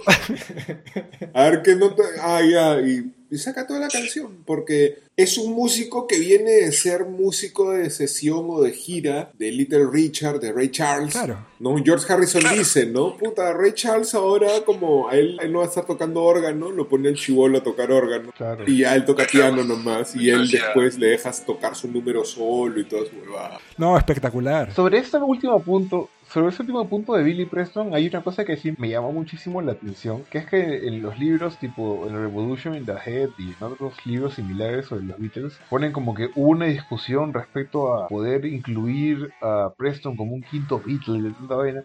Y en realidad en la película es como que, oye, que entre, que va a entrar si con cinco hace más que con cuatro. Y luego George se va en, no sé si roñoso o en, o en sarnoso. A decir, sí, también podemos traer a Bob Dylan y hacemos Beatles and Co. Y la Co puede ser una banda con mucha gente. Es que no, era una empresa, pues ya, era, o sea, así nomás no metes. Oye, los Rolling Stones, ¿cuántos años le han tenido pagándole eh, así con recibos por honorarios a Ronnie Wood? A Ron Wood, claro. El junior de la empresa. Por lo menos. Ronnie Wood lo volvieron Rolling Stone recién en el 2000, creo, una cosa así, ¿no? O sea, Yo pensé que ya hacían el Bridges to Babylon, que ya lo incrustó. claro, Pero bueno. ya ese es el 97, ese disco, creo. El Black and Blue es 73, 74. 76, Black and Blue. Ya, entonces aún estuvo 20 años conocido por honorarios. Sí, claro, o sea. Cuando ya eres los Beatles, cuando eres los Rolling Stones, no entras a planilla de frente, pues, ¿no? O sea. A lo mucho le iban a hacer un cast de repente a Billy Preston, ¿no? Pero no. Lo que me bloquea ese comentario de que venga Dylan, oye, Dylan estaba también, acaba de terminar su momento de gracia, o sea, no es como que estuviera vendiendo, no sé, pues, Shakiras en la calle para poder comer. No se estaba recuperando del accidente en ese momento. Claro, sí, o sea, e incluso, no sé si ya había sacado o estaba por sacar el John Wesley Hardy. ¿Tú crees que le decían a Bob Dylan "Ven para que seas el sexto Beatle? Y luego le decía, si fuera, mierda, está juego". Por eso yo creo que Harrison lo dice con cacha. Obvio. claro. Sí, también. Seguramente. Y sobre Sí. todo porque en esos tres episodios se percibe que Harrison es el más amarrete de todos ellos. Es como que, oye, pero esto, esto cuánto cuesta. Pero yo creo que esa cacha de Harrison es concretamente diciendo que él percibe, oye, como ellos van- Ellos están en otra, ¿me entiendes? Para él, Dylan o Billy Preston son claramente músicos que hacen cosas más bajas que los Beatles a su juicio. O sea, como que sí, claro, trae a Dylan. O sea, como que ellos van a tocar con nosotros. Claro. De paso le decimos a las Mothers of Invention si no quieren ser la backing band. Él creo que más bien en ese momento, también retomando lo que se ha mencionado antes, ok, podemos seguir con los Beatles, pero los Beatles no son lo más grande del mundo para mí. A mí me parece que hay un montón de gente, contemporáneos nuestros, británicos, americanos, que están haciendo cosas mucho más pajas que a mí me, me parecen más estimulantes, ¿no? Ya como espectador de esta conjunción, ¿no? O de, esta, de este añadido del quinto Beatle, tú escuchas por las sesiones que ya se estaban realizando en ese momento de que las canciones no estaban ahí a tropezones, llega Preston y mejoran ostensiblemente, igual sienten que sea porque uno no sabe qué arreglo meterle, sea porque el otro le insiste en decirle al otro, no, toca así, toca así. Digo, cuando llega Preston todo mejora, el ambiente mejora, las canciones se escuchan mejor de lo que se escuchaban con, con ellos cuatro, pero igual tampoco sientes que le- si eran un 3, llegan a un 6, a un 7, pero no son un 10, que es lo que esperas, ¿no? Oh, ya, ya, bueno, eso es, que ese, es, ese es un tema muy interesante también, es el tema de qué tan bueno es en verdad el disco de Eric V. O sea, qué tan bueno estaba... Sí, un poco va por ahí, ¿no? Nos estamos adelantando de los temas. Tenemos que terminar el 3. Ok. Ay, no, dale, dale, estamos. Dejémosle como la pregunta No, no, candente. no, no, pero, pero está bien, o sea, es, el- es lo que dice Oscar, o sea, es que creo que ese es el, el pie de entrada para, para ese tema, justamente, ¿no? ¿Es Let It Be un buen álbum? O sea, en lo, en lo personal, por ejemplo, yo siempre, nunca lo he colocado en, en mi top 6, ¿No? en mi top 7. ¿Cuántos tienen? ¿9? ¿Qué te pases tanto? El Be siempre, me parece un disco, a mí me parece un disco 3 estrellas. Sobre 5. As Sí, much. Tres estrellas, dos as much, exactamente, ¿no? Creo que tiene muchas canciones que, que no son pues las más inspiradas, ¿no? O sea, el final final con Abbey Road finalmente fue una, fue una bendición, ¿verdad? Por- eh, En vista del estado de la composición en la que estaba, estaban ellos en ese momento, ¿no? Muchas de las cuales ves como las muestran ahí en todas estas sesiones también, pues, ¿no? Si fuera Pantano, yo le diría Strong Six. Y ahí. Yo hubiera agradecido mucho ver un documental así, con Revolver, Claro, con claro. Pepper, con Rubber Soul o con, el mismo Abbey Road, ¿no? O sea, eh, eh, finalmente estamos hablando mucho de It Be en, este- en estas semanas porque sí es un acontecimiento lo que ha pasado, de ver estas, estas escenas nunca vistas, de ver el proceso de composición, pero hay que tomarlo todo en la, en la medida de que estamos viendo los Beatles no, no en su mejor momento, ni anímico ni en composición. Y eso es mi opinión, ¿verdad? Claro.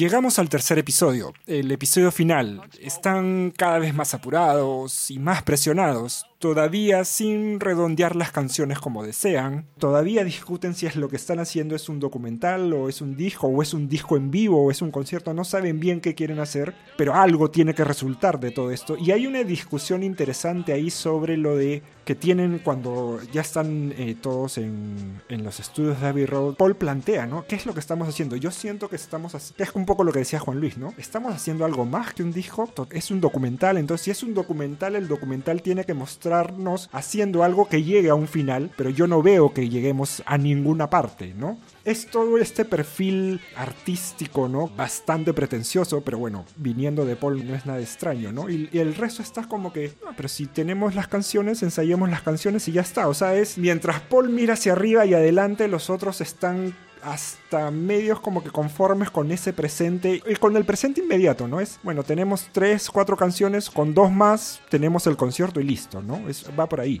Sí, y es una cosa que dice mucho Paul desde el primer episodio en el documental. Es como que, we have this aim. Bueno, le le habla le habla como que, okay, we- have this aim, but then what? Es como que, ya tenemos el concierto. Luego estaba pensando en porque tenemos que hacer un gran disco, tenemos que hacer el disco. Y los otros patas estaban como que, Claro. "Ah, yo les pongo mis dos canciones y luego voy a tocar con Davan, me voy a tocar con Delany and. Mis patas que sí me permiten expresarme, no como ustedes, basuras. Lennon estaba. Lennon se ha vivido en floros con dos cosas: con las drogas, por un lado, Mm, y por otro lado con la de alucinar al artista plástico. Estaba más metido en la Plastic Ono Band como vehículo de expresión suyo y de la que sería su esposa, antes que en los Beatles, que es también donde se sentía como que, no sé si resentido, pero se sentía como que había perdido, digamos, liderazgo por un lado y por otro lado peso en detrimento suyo y en favor de Paul McCartney. pues. Entonces no extrañaría que Paul sea el único que esté como que, sí, vamos muchachos, sí se puede, y los otros estén como que, ah, ya, flaco, ya". Y Ringo, Ringo en realidad más bien parecía así, este, asalariado del, del Estado peruano tipo Cas. Solo quiero estar en la banda. Sí, él, él llegaba tempranito, era el último en irse, para que luego sigan renovando contratos. Sí, bueno, esa parte en la que, el- el- ¿no? Como que, oh, quieren ir al techo y George, no, me da el pincho ir al techo y Ringo, puta, a mí me encanta el techo, ¿verdad? Claro. Sí, Yo sí sentí esa, esa insatisfacción que dices tú, Mansa, de Paul. Pero ¿qué más? Pero, pero esto no era lo que yo pensaba, ¿no? O sea, hay una frustración ahí, ¿no? Porque ya, Eh, para él ya no era pero- suficiente solo sacar un álbum, pues. exacto. Esto tenía que ser una, una experiencia, un evento, algo que solo ellos, ellos tenían que seguir siendo la vanguardia. Y por eso da la impresión también que cuando originalmente le, le dicen, oye, ¿qué tal si lo hacemos en el techo? Hay una parte en donde se le encienden los ojos, pero también a medida que avanza el metraje, ese primer entusiasmo se va difuminando, ¿no? Porque Sí, dice... eso me encanta. Sí, porque al final Se dice... difumina. Ya es en el techo, pero entiendo que piensa es, es más un happening que algo más impactante de lo que podría ser, ¿no? Da a entender incluso que no se subiría al techo. Exacto. En la previa al, al día del concierto dice, no sé si vamos a subir, no vamos a ver qué pasa. ¿no? Claro. Porque no, no, no le llega a cerrar la idea finalmente. Ringo atraca, pero queda claro que atraca porque quiere hacer algo ya y listo, y acabar con la fecha y listo, nos vemos, ¿no? Otra vez sus majestades los Beatles hacen que estén todos los plomos, todo el equipo técnico subiendo amplis, batería, cámaras, acomodándose y ellos no saben si van a subir, ¿no? De repente su... Lo deciden en el último segundo, exacto, sí. Es fenomenal eso. Que ellos son la realeza, ¿no? Ya para ese momento además son este, miembros del Imperio Británico, además. Por eso te digo, ¿no? Son tipos muy jóvenes Pero que también tienen una percepción de las cosas desde una perspectiva muy, muy, muy única, que es la de ser divinidades ¿no? en ese momento, en todos sus entornos. Claro, claro. ¿no? Ay, no sé si voy a subir al techo. Es como que, oye, ¿quieres o no? No voy a estar subiendo el Twin Reverb, no estar armándote la batería ahí arriba, poniendo cámaras en el edificio al frente para que tú después me digas, ay, no, no, no quiero tocar, ¿no? Claro, claro. Estaban jalando cable hasta el sótano donde estaba la consola. Estaban clean y... Literal cablearon todo el edificio. Sí. Exactamente, o sea, tanto era así que terminaron de tocar en el techo y ya no podían bajar de nuevo a seguir tocando en el estudio porque les iba a tomar todo el día desinstalar esa Por eso se van, claro. Oye, pero firme, qué rica vida. güey. Por eso regresan al día siguiente donde ya se registran muchas de las tomas que luego también, como se ve ahí, quedan en el, en el disco, ¿no? Ahora, no sé si les pasó hasta ese último episodio con el concierto en el techo que se ven más cosas de las que se conocían, ¿no? Por ser el tipo de última imagen que se ve de los Beatles en vivo, sobre todo. Llega la policía, suben y tal, ¿no? Y terminan de tocar la tercera o cuarta versión de Get Back. Y uno queda emocionado, ya que, o sea, sonaban muy bien en vivo. Entiendo que nuevamente el audio ha sido tratado, rescatado, etcétera, pero se escucha un muy buen sonido, una performance muy, muy cuajada de los cuatro. Se quitan los instrumentos y nuevamente salen estas leyendas estratégicamente colocadas en que dice: Esta es la última presentación de los Beatles. Y no sé si les pasó a ustedes, o sea, a mí me golpeó. Debe haber sido la, la única vez, luego del ver a lo de McCartney sacando Get Back, fue cuando me golpeó. Es cuando, cuando quieres entrar a un lugar, te abren la puerta y luego estás a punto de pasar por la puerta y ¡pum! Alguien te detiene en el pecho y te dice, cholo, hasta acá nomás. Muchas gracias. Yo sentí eso, fue como que, wow, ver- eh, verdad, ¿no? En el librito del Anthology 3, que hay como que una descripción de canción por canción que escribe Derek Taylor, que aparece en el, en el documental también, que era como que el jefe de prensa de los Beatles. Sí. Ujú. Hay un texto de Derek Taylor que es casi como que lo mismo que ha puesto Peter Jackson. Esta fue la última presentación en vivo de los Beatles. Yo veo eso en pantalla y me remite ese texto de Derek Taylor, pues que he leído, no sé, hace 20 años. Pero es nuevamente como que sí, pues verdad. Esa toma de Get Back es la última que, hicieron. Que ni siquiera es la que quedó en el disco. Está mal, porque Mal Evans les apaga los amplificadores en una parte. Entonces Sí. se escucha bajo, teclado y batería, ¿no? Claro. Pero ahora ya lo estás viendo. Exacto, exacto. Eso. Pasa que con los Beatles hay lo que sucede es que hay varios finales. Claro. La última vez que estuvieron juntos, luego la última vez que tocaron en el- la última vez que estuvieron en el estudio juntos, los cuatro, la última vez que estuvieron Exacto. La última foto juntos, ¿no? Es la última sesión de fotos, exacto. Creo que tocan en una canción de Ringo, me parece, pero por separado cada uno. Sí, cada uno por separado. Sí. Pero ya eso es después, ¿no? No eran tres de los. Pensé que en esa canción de Ringo solamente habían estado Harrison y Lennon. No sabía que también había estado Paul. No, creo que Paul toca en otra canción del disco. No toca en, en el mismo track. En otra canción. Ah, ya, ok. O sea, hay varios finales en todo caso, ¿no? Pero este es un, este es un final muy potente, digamos, ¿no? Es el último show, ¿no? Ahora, a mí, ya para terminar de decir mi opinión sobre este capítulo, incluso el concierto del techo se me hizo un poco largo. No sé, no sé ustedes, pero... ¿Cuál es la canción que repiten? No sé si repiten Get Back o repiten... Repiten Get Back tres veces, Don't Let Me Out dos veces. Diga Pony también la repite. Diga Pony también. Salí saturado, la verdad. Salí saturado. Fue como, oh, fue lo que tuiteé después de que. Sí. No sé si puedo volver a escuchar otra versión más de Don't Let Me Down en, en mucho tiempo. Lo cual he traicionado porque le sigo escuchando en estos días. Pero sí, es un poco saturante, creo. Sí. Si Lennon hubiese estado en un mejor momento, yo creo que hubiese podido responder mejor ahí al, al brote de creatividad de Paul, ¿no? Porque ya, claro, Get Back, que lo compone el bajo en dos minutos, pero hoy en esos días también compuso Oh Darling, Cuando estaban desarmando todo el kiosco en Twickenham, dicen, un toque, un toque, quiero grabar una vaina que compuse anoche. Y es Oh Darling, que ya la tiene completa prácticamente, ¿no? Ya el tipo tenía como que un, un impulso creativo que se estaba imponiendo un poco. Lennon estaba muy errático. Lo único con lo que él ya llega listo que había grabado es Across the Universe. Temón. Todo lo demás lo va sacando ahí sobre la marcha y las canciones que tienen demo, algunas que salen en su disco Give Me Some Truth, efectivamente ahí se confirma que le había trabajado con Paul. Lo que canta con Paul es básicamente cómo quedó la canción después en Imagine, casi tres años después. Ah, claro.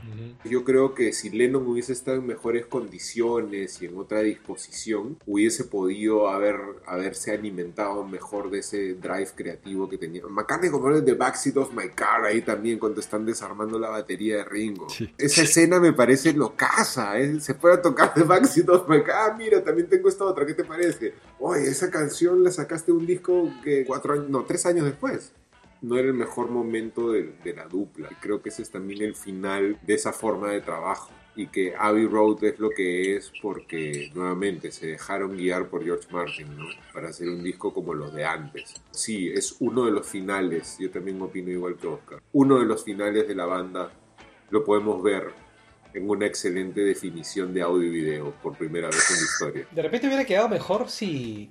Ah, ¿Cómo se llama la canción de Harrison? ¿Cuál de todas? For Your Blue. For, You- For You Blue. For Your Blue. ¿no? O sea, yo no lo hubiera puesto honestamente. Es fea esa yo no lo hubiera puesto. No, es feaza. Pero. Harrison tenía más canciones en ese momento. O sea, era. Claro, Harrison Sí, claro. Sí, tenía... tenía All Things Must Pass. Pero ¿sabes qué? También, sinceramente, y es una cosa que he comentado antes con Oscar y con Christian, es que la toca con una parsimonia, sobre una canción que ya de por sí es lenta, la toca como si estuviera en un retiro católico del colegio de Core. Sí, la toca incluso como que si fuera slowcore version, es el number, como le dicen ellos, que te va a levantar un disco, pues. Primero les ofrece el Pin Más Pass. Luego ya se ve cómo está en la gestión embrionaria de, de Something, que al final para mí es su mejor canción. Ujú. Porque For You Blue, en verdad, la graban en una toma, ¿no? Sí, igual, no sé, Something la graba ese mismo año finalmente, ¿no? All Brown Shoe se, se escucha que la, la, la tienen mucho, mucho más terminada, ¿no? Casi, casi completa la tienen. Sí, o sea, For You Blue es como que rellenito, pues ahí, ¿no? Un filler. A mí me gusta, le tengo cariño a la canción y me gusta el slide que toca Lennon ahí. Creo que ese sí, eso sí es algo que yo sí siempre he rescatado de ese disco desde chivolo. Es que como que es un disco en el que, si bien Lennon como compositor no se luce, sí como intérprete, cantando y tocando. Toca, eh, toca el solo en dos canciones, en Get Back y en For You Blue. Y yo creo que son buenos solos, son solos que te los, los puedes recordar, los puedes tararear. ¿no? Incluso admitiendo que está un poco oxidado para eso, ¿no? Sobre todo para... Sí, ¿no? Que, que no, ah, bueno, pero se manda igual. Claro, claro. Y ya, bueno, o sea, no es tampoco una gran se- performance, se exige, pero toca el claro. bajo en Let It Be, en The Long and Winding Road. Estaba como que también más desenvuelto como, como intérprete, como te digo, ¿no? Como músico y como cantante. Y eso sí, yo sí rescato de ese disco, que no es el mejor momento como compositor de John Lennon. Claramente el liderazgo de McCartney se evidencia. Hay buenas performances igual, ¿no? El solo de Let It Be de la versión del álbum de Let It Be es altamente superior que la versión single. George Martin, ojo, aparece cuando salen como singles Get Back y Let It Be, antes de que salga el álbum, en el 69, salen producidos por George Martin, no por Phil Spector. Esos dos tracks, cuando salen como single, el crédito es de, de George Martin.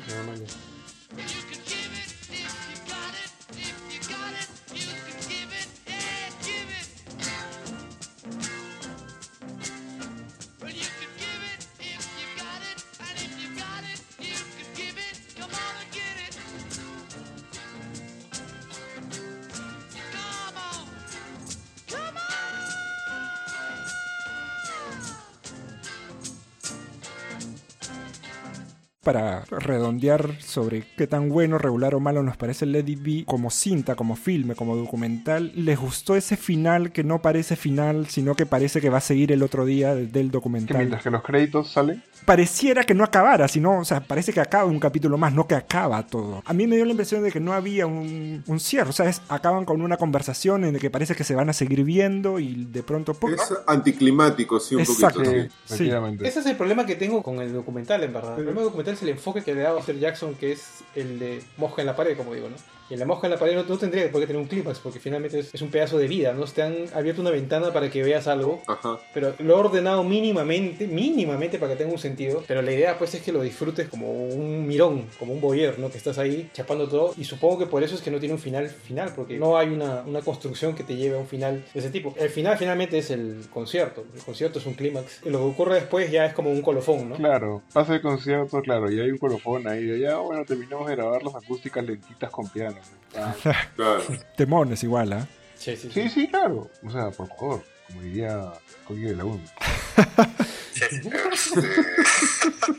A mí lo que me deja, me interesa o me ha gustado el documental como documento histórico de una banda que me gusta. Sobre todo, yo no soy músico de carrera, al igual que ellos tampoco lo era, pero es bacán ver cómo las cosas se van ensamblando, Ujú. cómo hay bastantes iteraciones de una misma idea hasta que finalmente llegan a, Ujú. a, oye, esta es, ya, acá queda.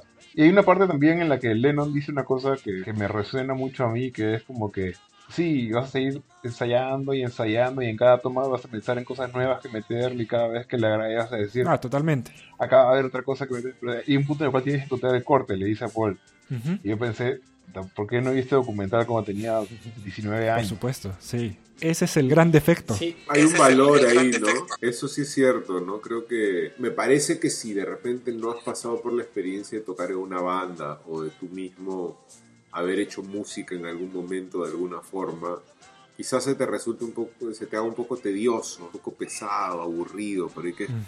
Cabeceas, ahí jateas un rato. Por ese lado me parece que es como que un fanservice a un segmento bien específico. Totalmente. ¿no? Creo que igual, como dije hace un rato, es pesca de arrastre, ¿no? Igual, así no seas el fan más geek de que quieres ver así que, qué amplificadores estaban usando, ¿no? Cuál era el piano y no sé qué cosa, cómo Ringo seteaba su batería y qué sé yo. los teclados. Igual es como que, wow, el Fly on the Wall, en estos tiempos además, esta idea del Boyer es como que parte pues de lo que más vende. Sí, Los realities. Es un reality, pues es un reality del que tienes como que este material de archivo original exclusivo. Así sean nueve horas que alguien diga, oye, pudieron ser dos, o alguien dice, oye, ¿por qué no hay un corte de 20 horas? Creo que, pues como decía Chespirito, ¿no? La idea es esa.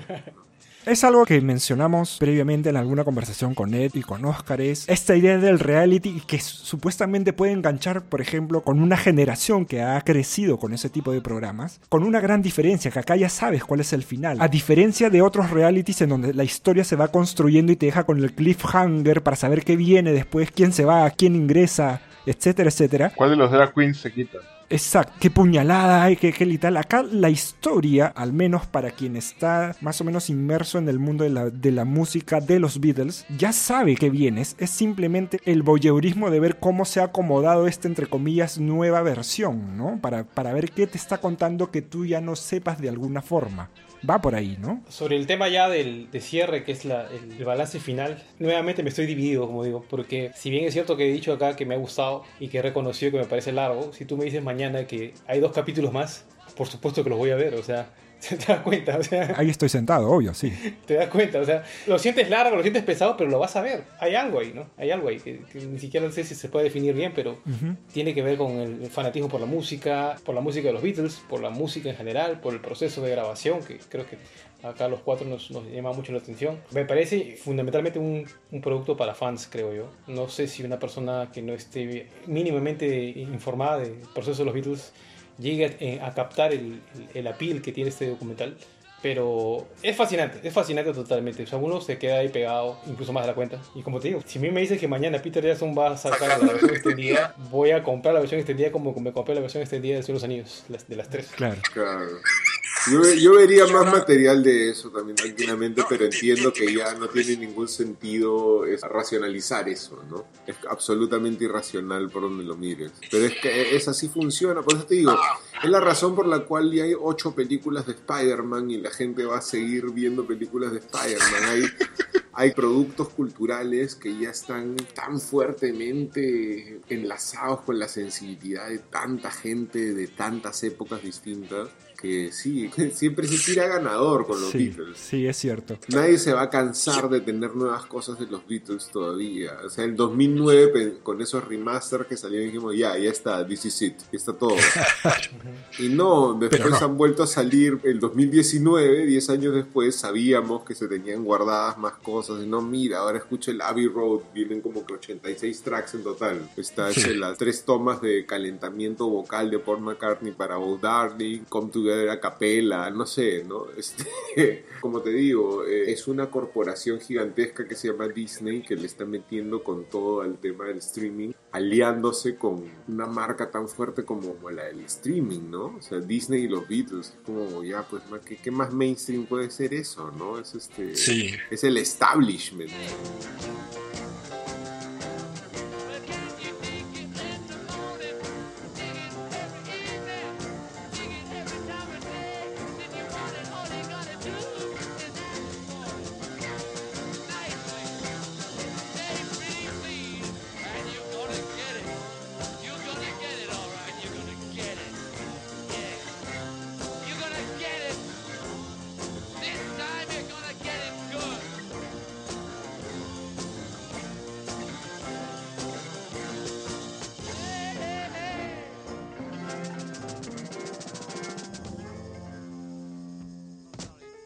¿Qué tantas ganas ya nos quedan de seguir escuchando el Let It Be? Eh, finalmente, ¿qué tan bueno o no nos parece ese disco a la luz de lo que hemos visto y escuchado, no? Sí, o sea, con documental o sin documental, igual me va- a parecer un disco menor dentro de la discografía.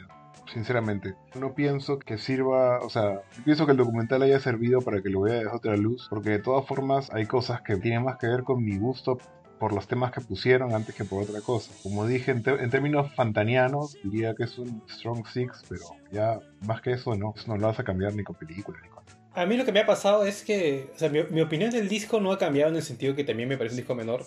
Y sin embargo, lo he escuchado mucho estos días. Mucho, mucho. He escuchado mucho la mezcla de Spector, como digo, que es la mezcla que, que todos escuchamos, o muchos escuchamos en, en su momento. Bueno, en su momento no, pero, bueno, era lo que había, en los 80s, en los 90s, cuando yo me metía a esta bonita afición. Exacto. He vuelto a la mezcla de Spector con otros ojos, he escuchado ahora las mezclas de Glyn Jones. Creo que sí, el documental me ha abierto una, una pequeña ventana de apreciación a, a ciertas cosas que de repente no, no le presté mucha atención. Pero no, definitivamente no cambia mi opinión general del disco. No me hace apreciarlo más. Pero sí me da una visión, al ver el proceso, al ser testigo del proceso, creo que lo terminas apreciando un poco más el esfuerzo, terminas apreciando más la chamba que finalmente el producto definitivo, ¿no? Y, y por chamba, yo aprecio muchas cosas por la chamba, no maña. ¿Cuánto trabajo le han metido a esta, a esto? En ese sentido sí puede haber cambiado un poco mi, mi opinión al respecto. El dis- disco de Larry B no es mi favorito, Beatles for Sale tampoco es mi disco favorito de los Beatles, pero los escucho, los escucho tranquilamente, o sea, no, no me parecen discos inescuchables. No, o sea, lo que pasa es que, claro, para la valla de los Beatles, Eso es. oye, pero escúchame, si la mitad, mira, a ver, estoy acá viendo el tracklist, ¿ya? Mira, está Two of Us, sale, se cuadra en esas sesiones. La versión que queda y que hemos conocido es la que tocan al día siguiente, la del techo, ¿ya? Ajá. Diga Pony, la que escuchamos es una de las que tocan en el techo. Exacto. Across the Universe, ya, ese ya Lennon, Lennon ya la tenía grabada, el Phil Spector le mete más. I'm in Mind también igual se trabaja después en estudio. Dig It es un pedacito de un jam de 8 minutos que ponen en el corte final. It Be, el track que queda, pese a que hay overdubs de Phil Spector, también es de la sesión del día siguiente del techo. Maggie May es uno de los que veo que- I've Got a Feeling, no sé cuál de todas las versiones, pero igual, es una de las que hemos visto cuadrarse. Ajá, está ahí. One After 909 es una de las que tocan en el techo. The Long and Winding Road al día siguiente. For You Blue es también, ahí vemos en el documental que tocan así la, la que está acá. Get Back también es una de las que tocan este, dentro, no en el techo. Ajá. Entonces, oye, sí, pues claro, si lo comparas a los otros álbumes de los Beatles, a los que se tomaron meses en componer, en arreglar, en meter overdubs, en poner la cinta al revés, en bajarle la velocidad, en cambiarle el pitch, qué sé yo. Pero si tomas en cuenta que realmente lo que quedó del producto final son cosas que han surgido en menos de un mes Dos semanas. y que han quedado así cuadradas, A la mierda. Perdón, pero yo no sé, como músico aficionado, 25 años tocando, no puedo aspirar ni aspiraré nunca a hacer una cosa así. Nuevamente, habrá el mito de los Beatles y yo soy un fan y todo eso, pero oye, Get Back pasó de un tarareo que parecía de la rana René a esta canción que no sé, que suena en radio mágica todos los días. Ah, un hit global, exacto. Claro, na- nadie sabe de qué, de qué habla la letra, pero todo el mundo conoce. No sé, Let It Be suena todos los días en todo el mundo. Hasta con juego de tongo. Si algo deja en claro este documental es que los Beatles son una categoría. O sea, ya estas discusiones de que, ay, ¿por qué ese? O sea, ha podido durar dos horas. Oye, cualquier canción se compone así. ¿no? Bueno, no es para Por ti. favor. No es para ti. No es para ti. Y existe gente como tú, claro que sí, un montón. Pero si lo comparas pensando en toda la audiencia global, no es la mayoría. Es una minoría bien marcada. La mayoría va a estar ávida, dispuesta y con los brazos abiertos a recibir y consumir y criticar y valorar cualquier cosa de los Beatles. Calculo que por lo menos por unos 50 años más. Y los que somos fans agradeceremos siempre dos horas más de material nunca antes visto. No queda duda. Por los 10 años del estreno de Get Back, nos van a entregar esas 4 horas más, no te preocupes, ¿no? Claro, acá vamos a ver más momentos con Dick James. Sesiones completas con James. Ah, no, lo, lo que he estado leyendo es que la conversa esa del florero en realidad es de una hora y media. Y después de que, o sea, una vez que terminan de hablar John y Paul, también entran Linda, Ringo, así, se meten así a, hablar que, oye, qué chévere el clima, ¿no? Para. Hay gente que va a querer escuchar eso.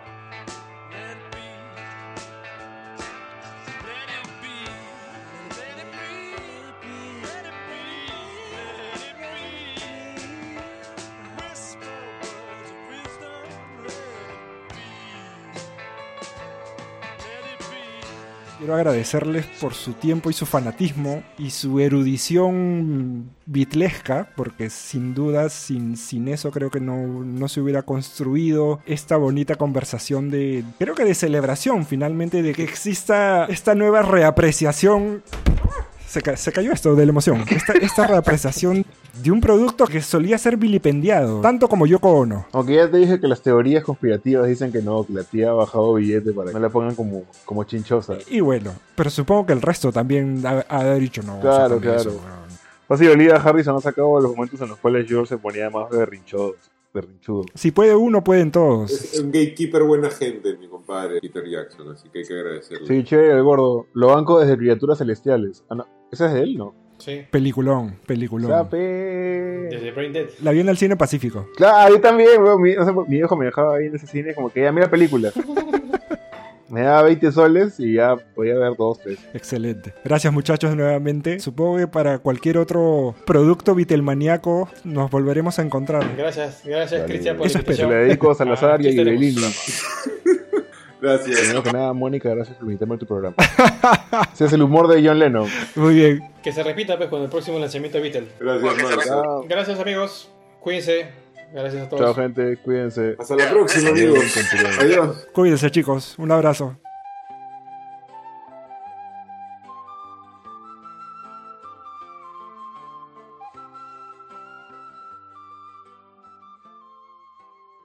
Así ha acabado este episodio, donde conversamos sobre The Beatles Get Back, el documental de Peter Jackson sobre las sesiones de grabación del álbum Let It Be del cuarteto de Liverpool. Y así ha empezado la segunda temporada de Mansa Rock. Gracias por escuchar. Nos encontramos en el siguiente episodio.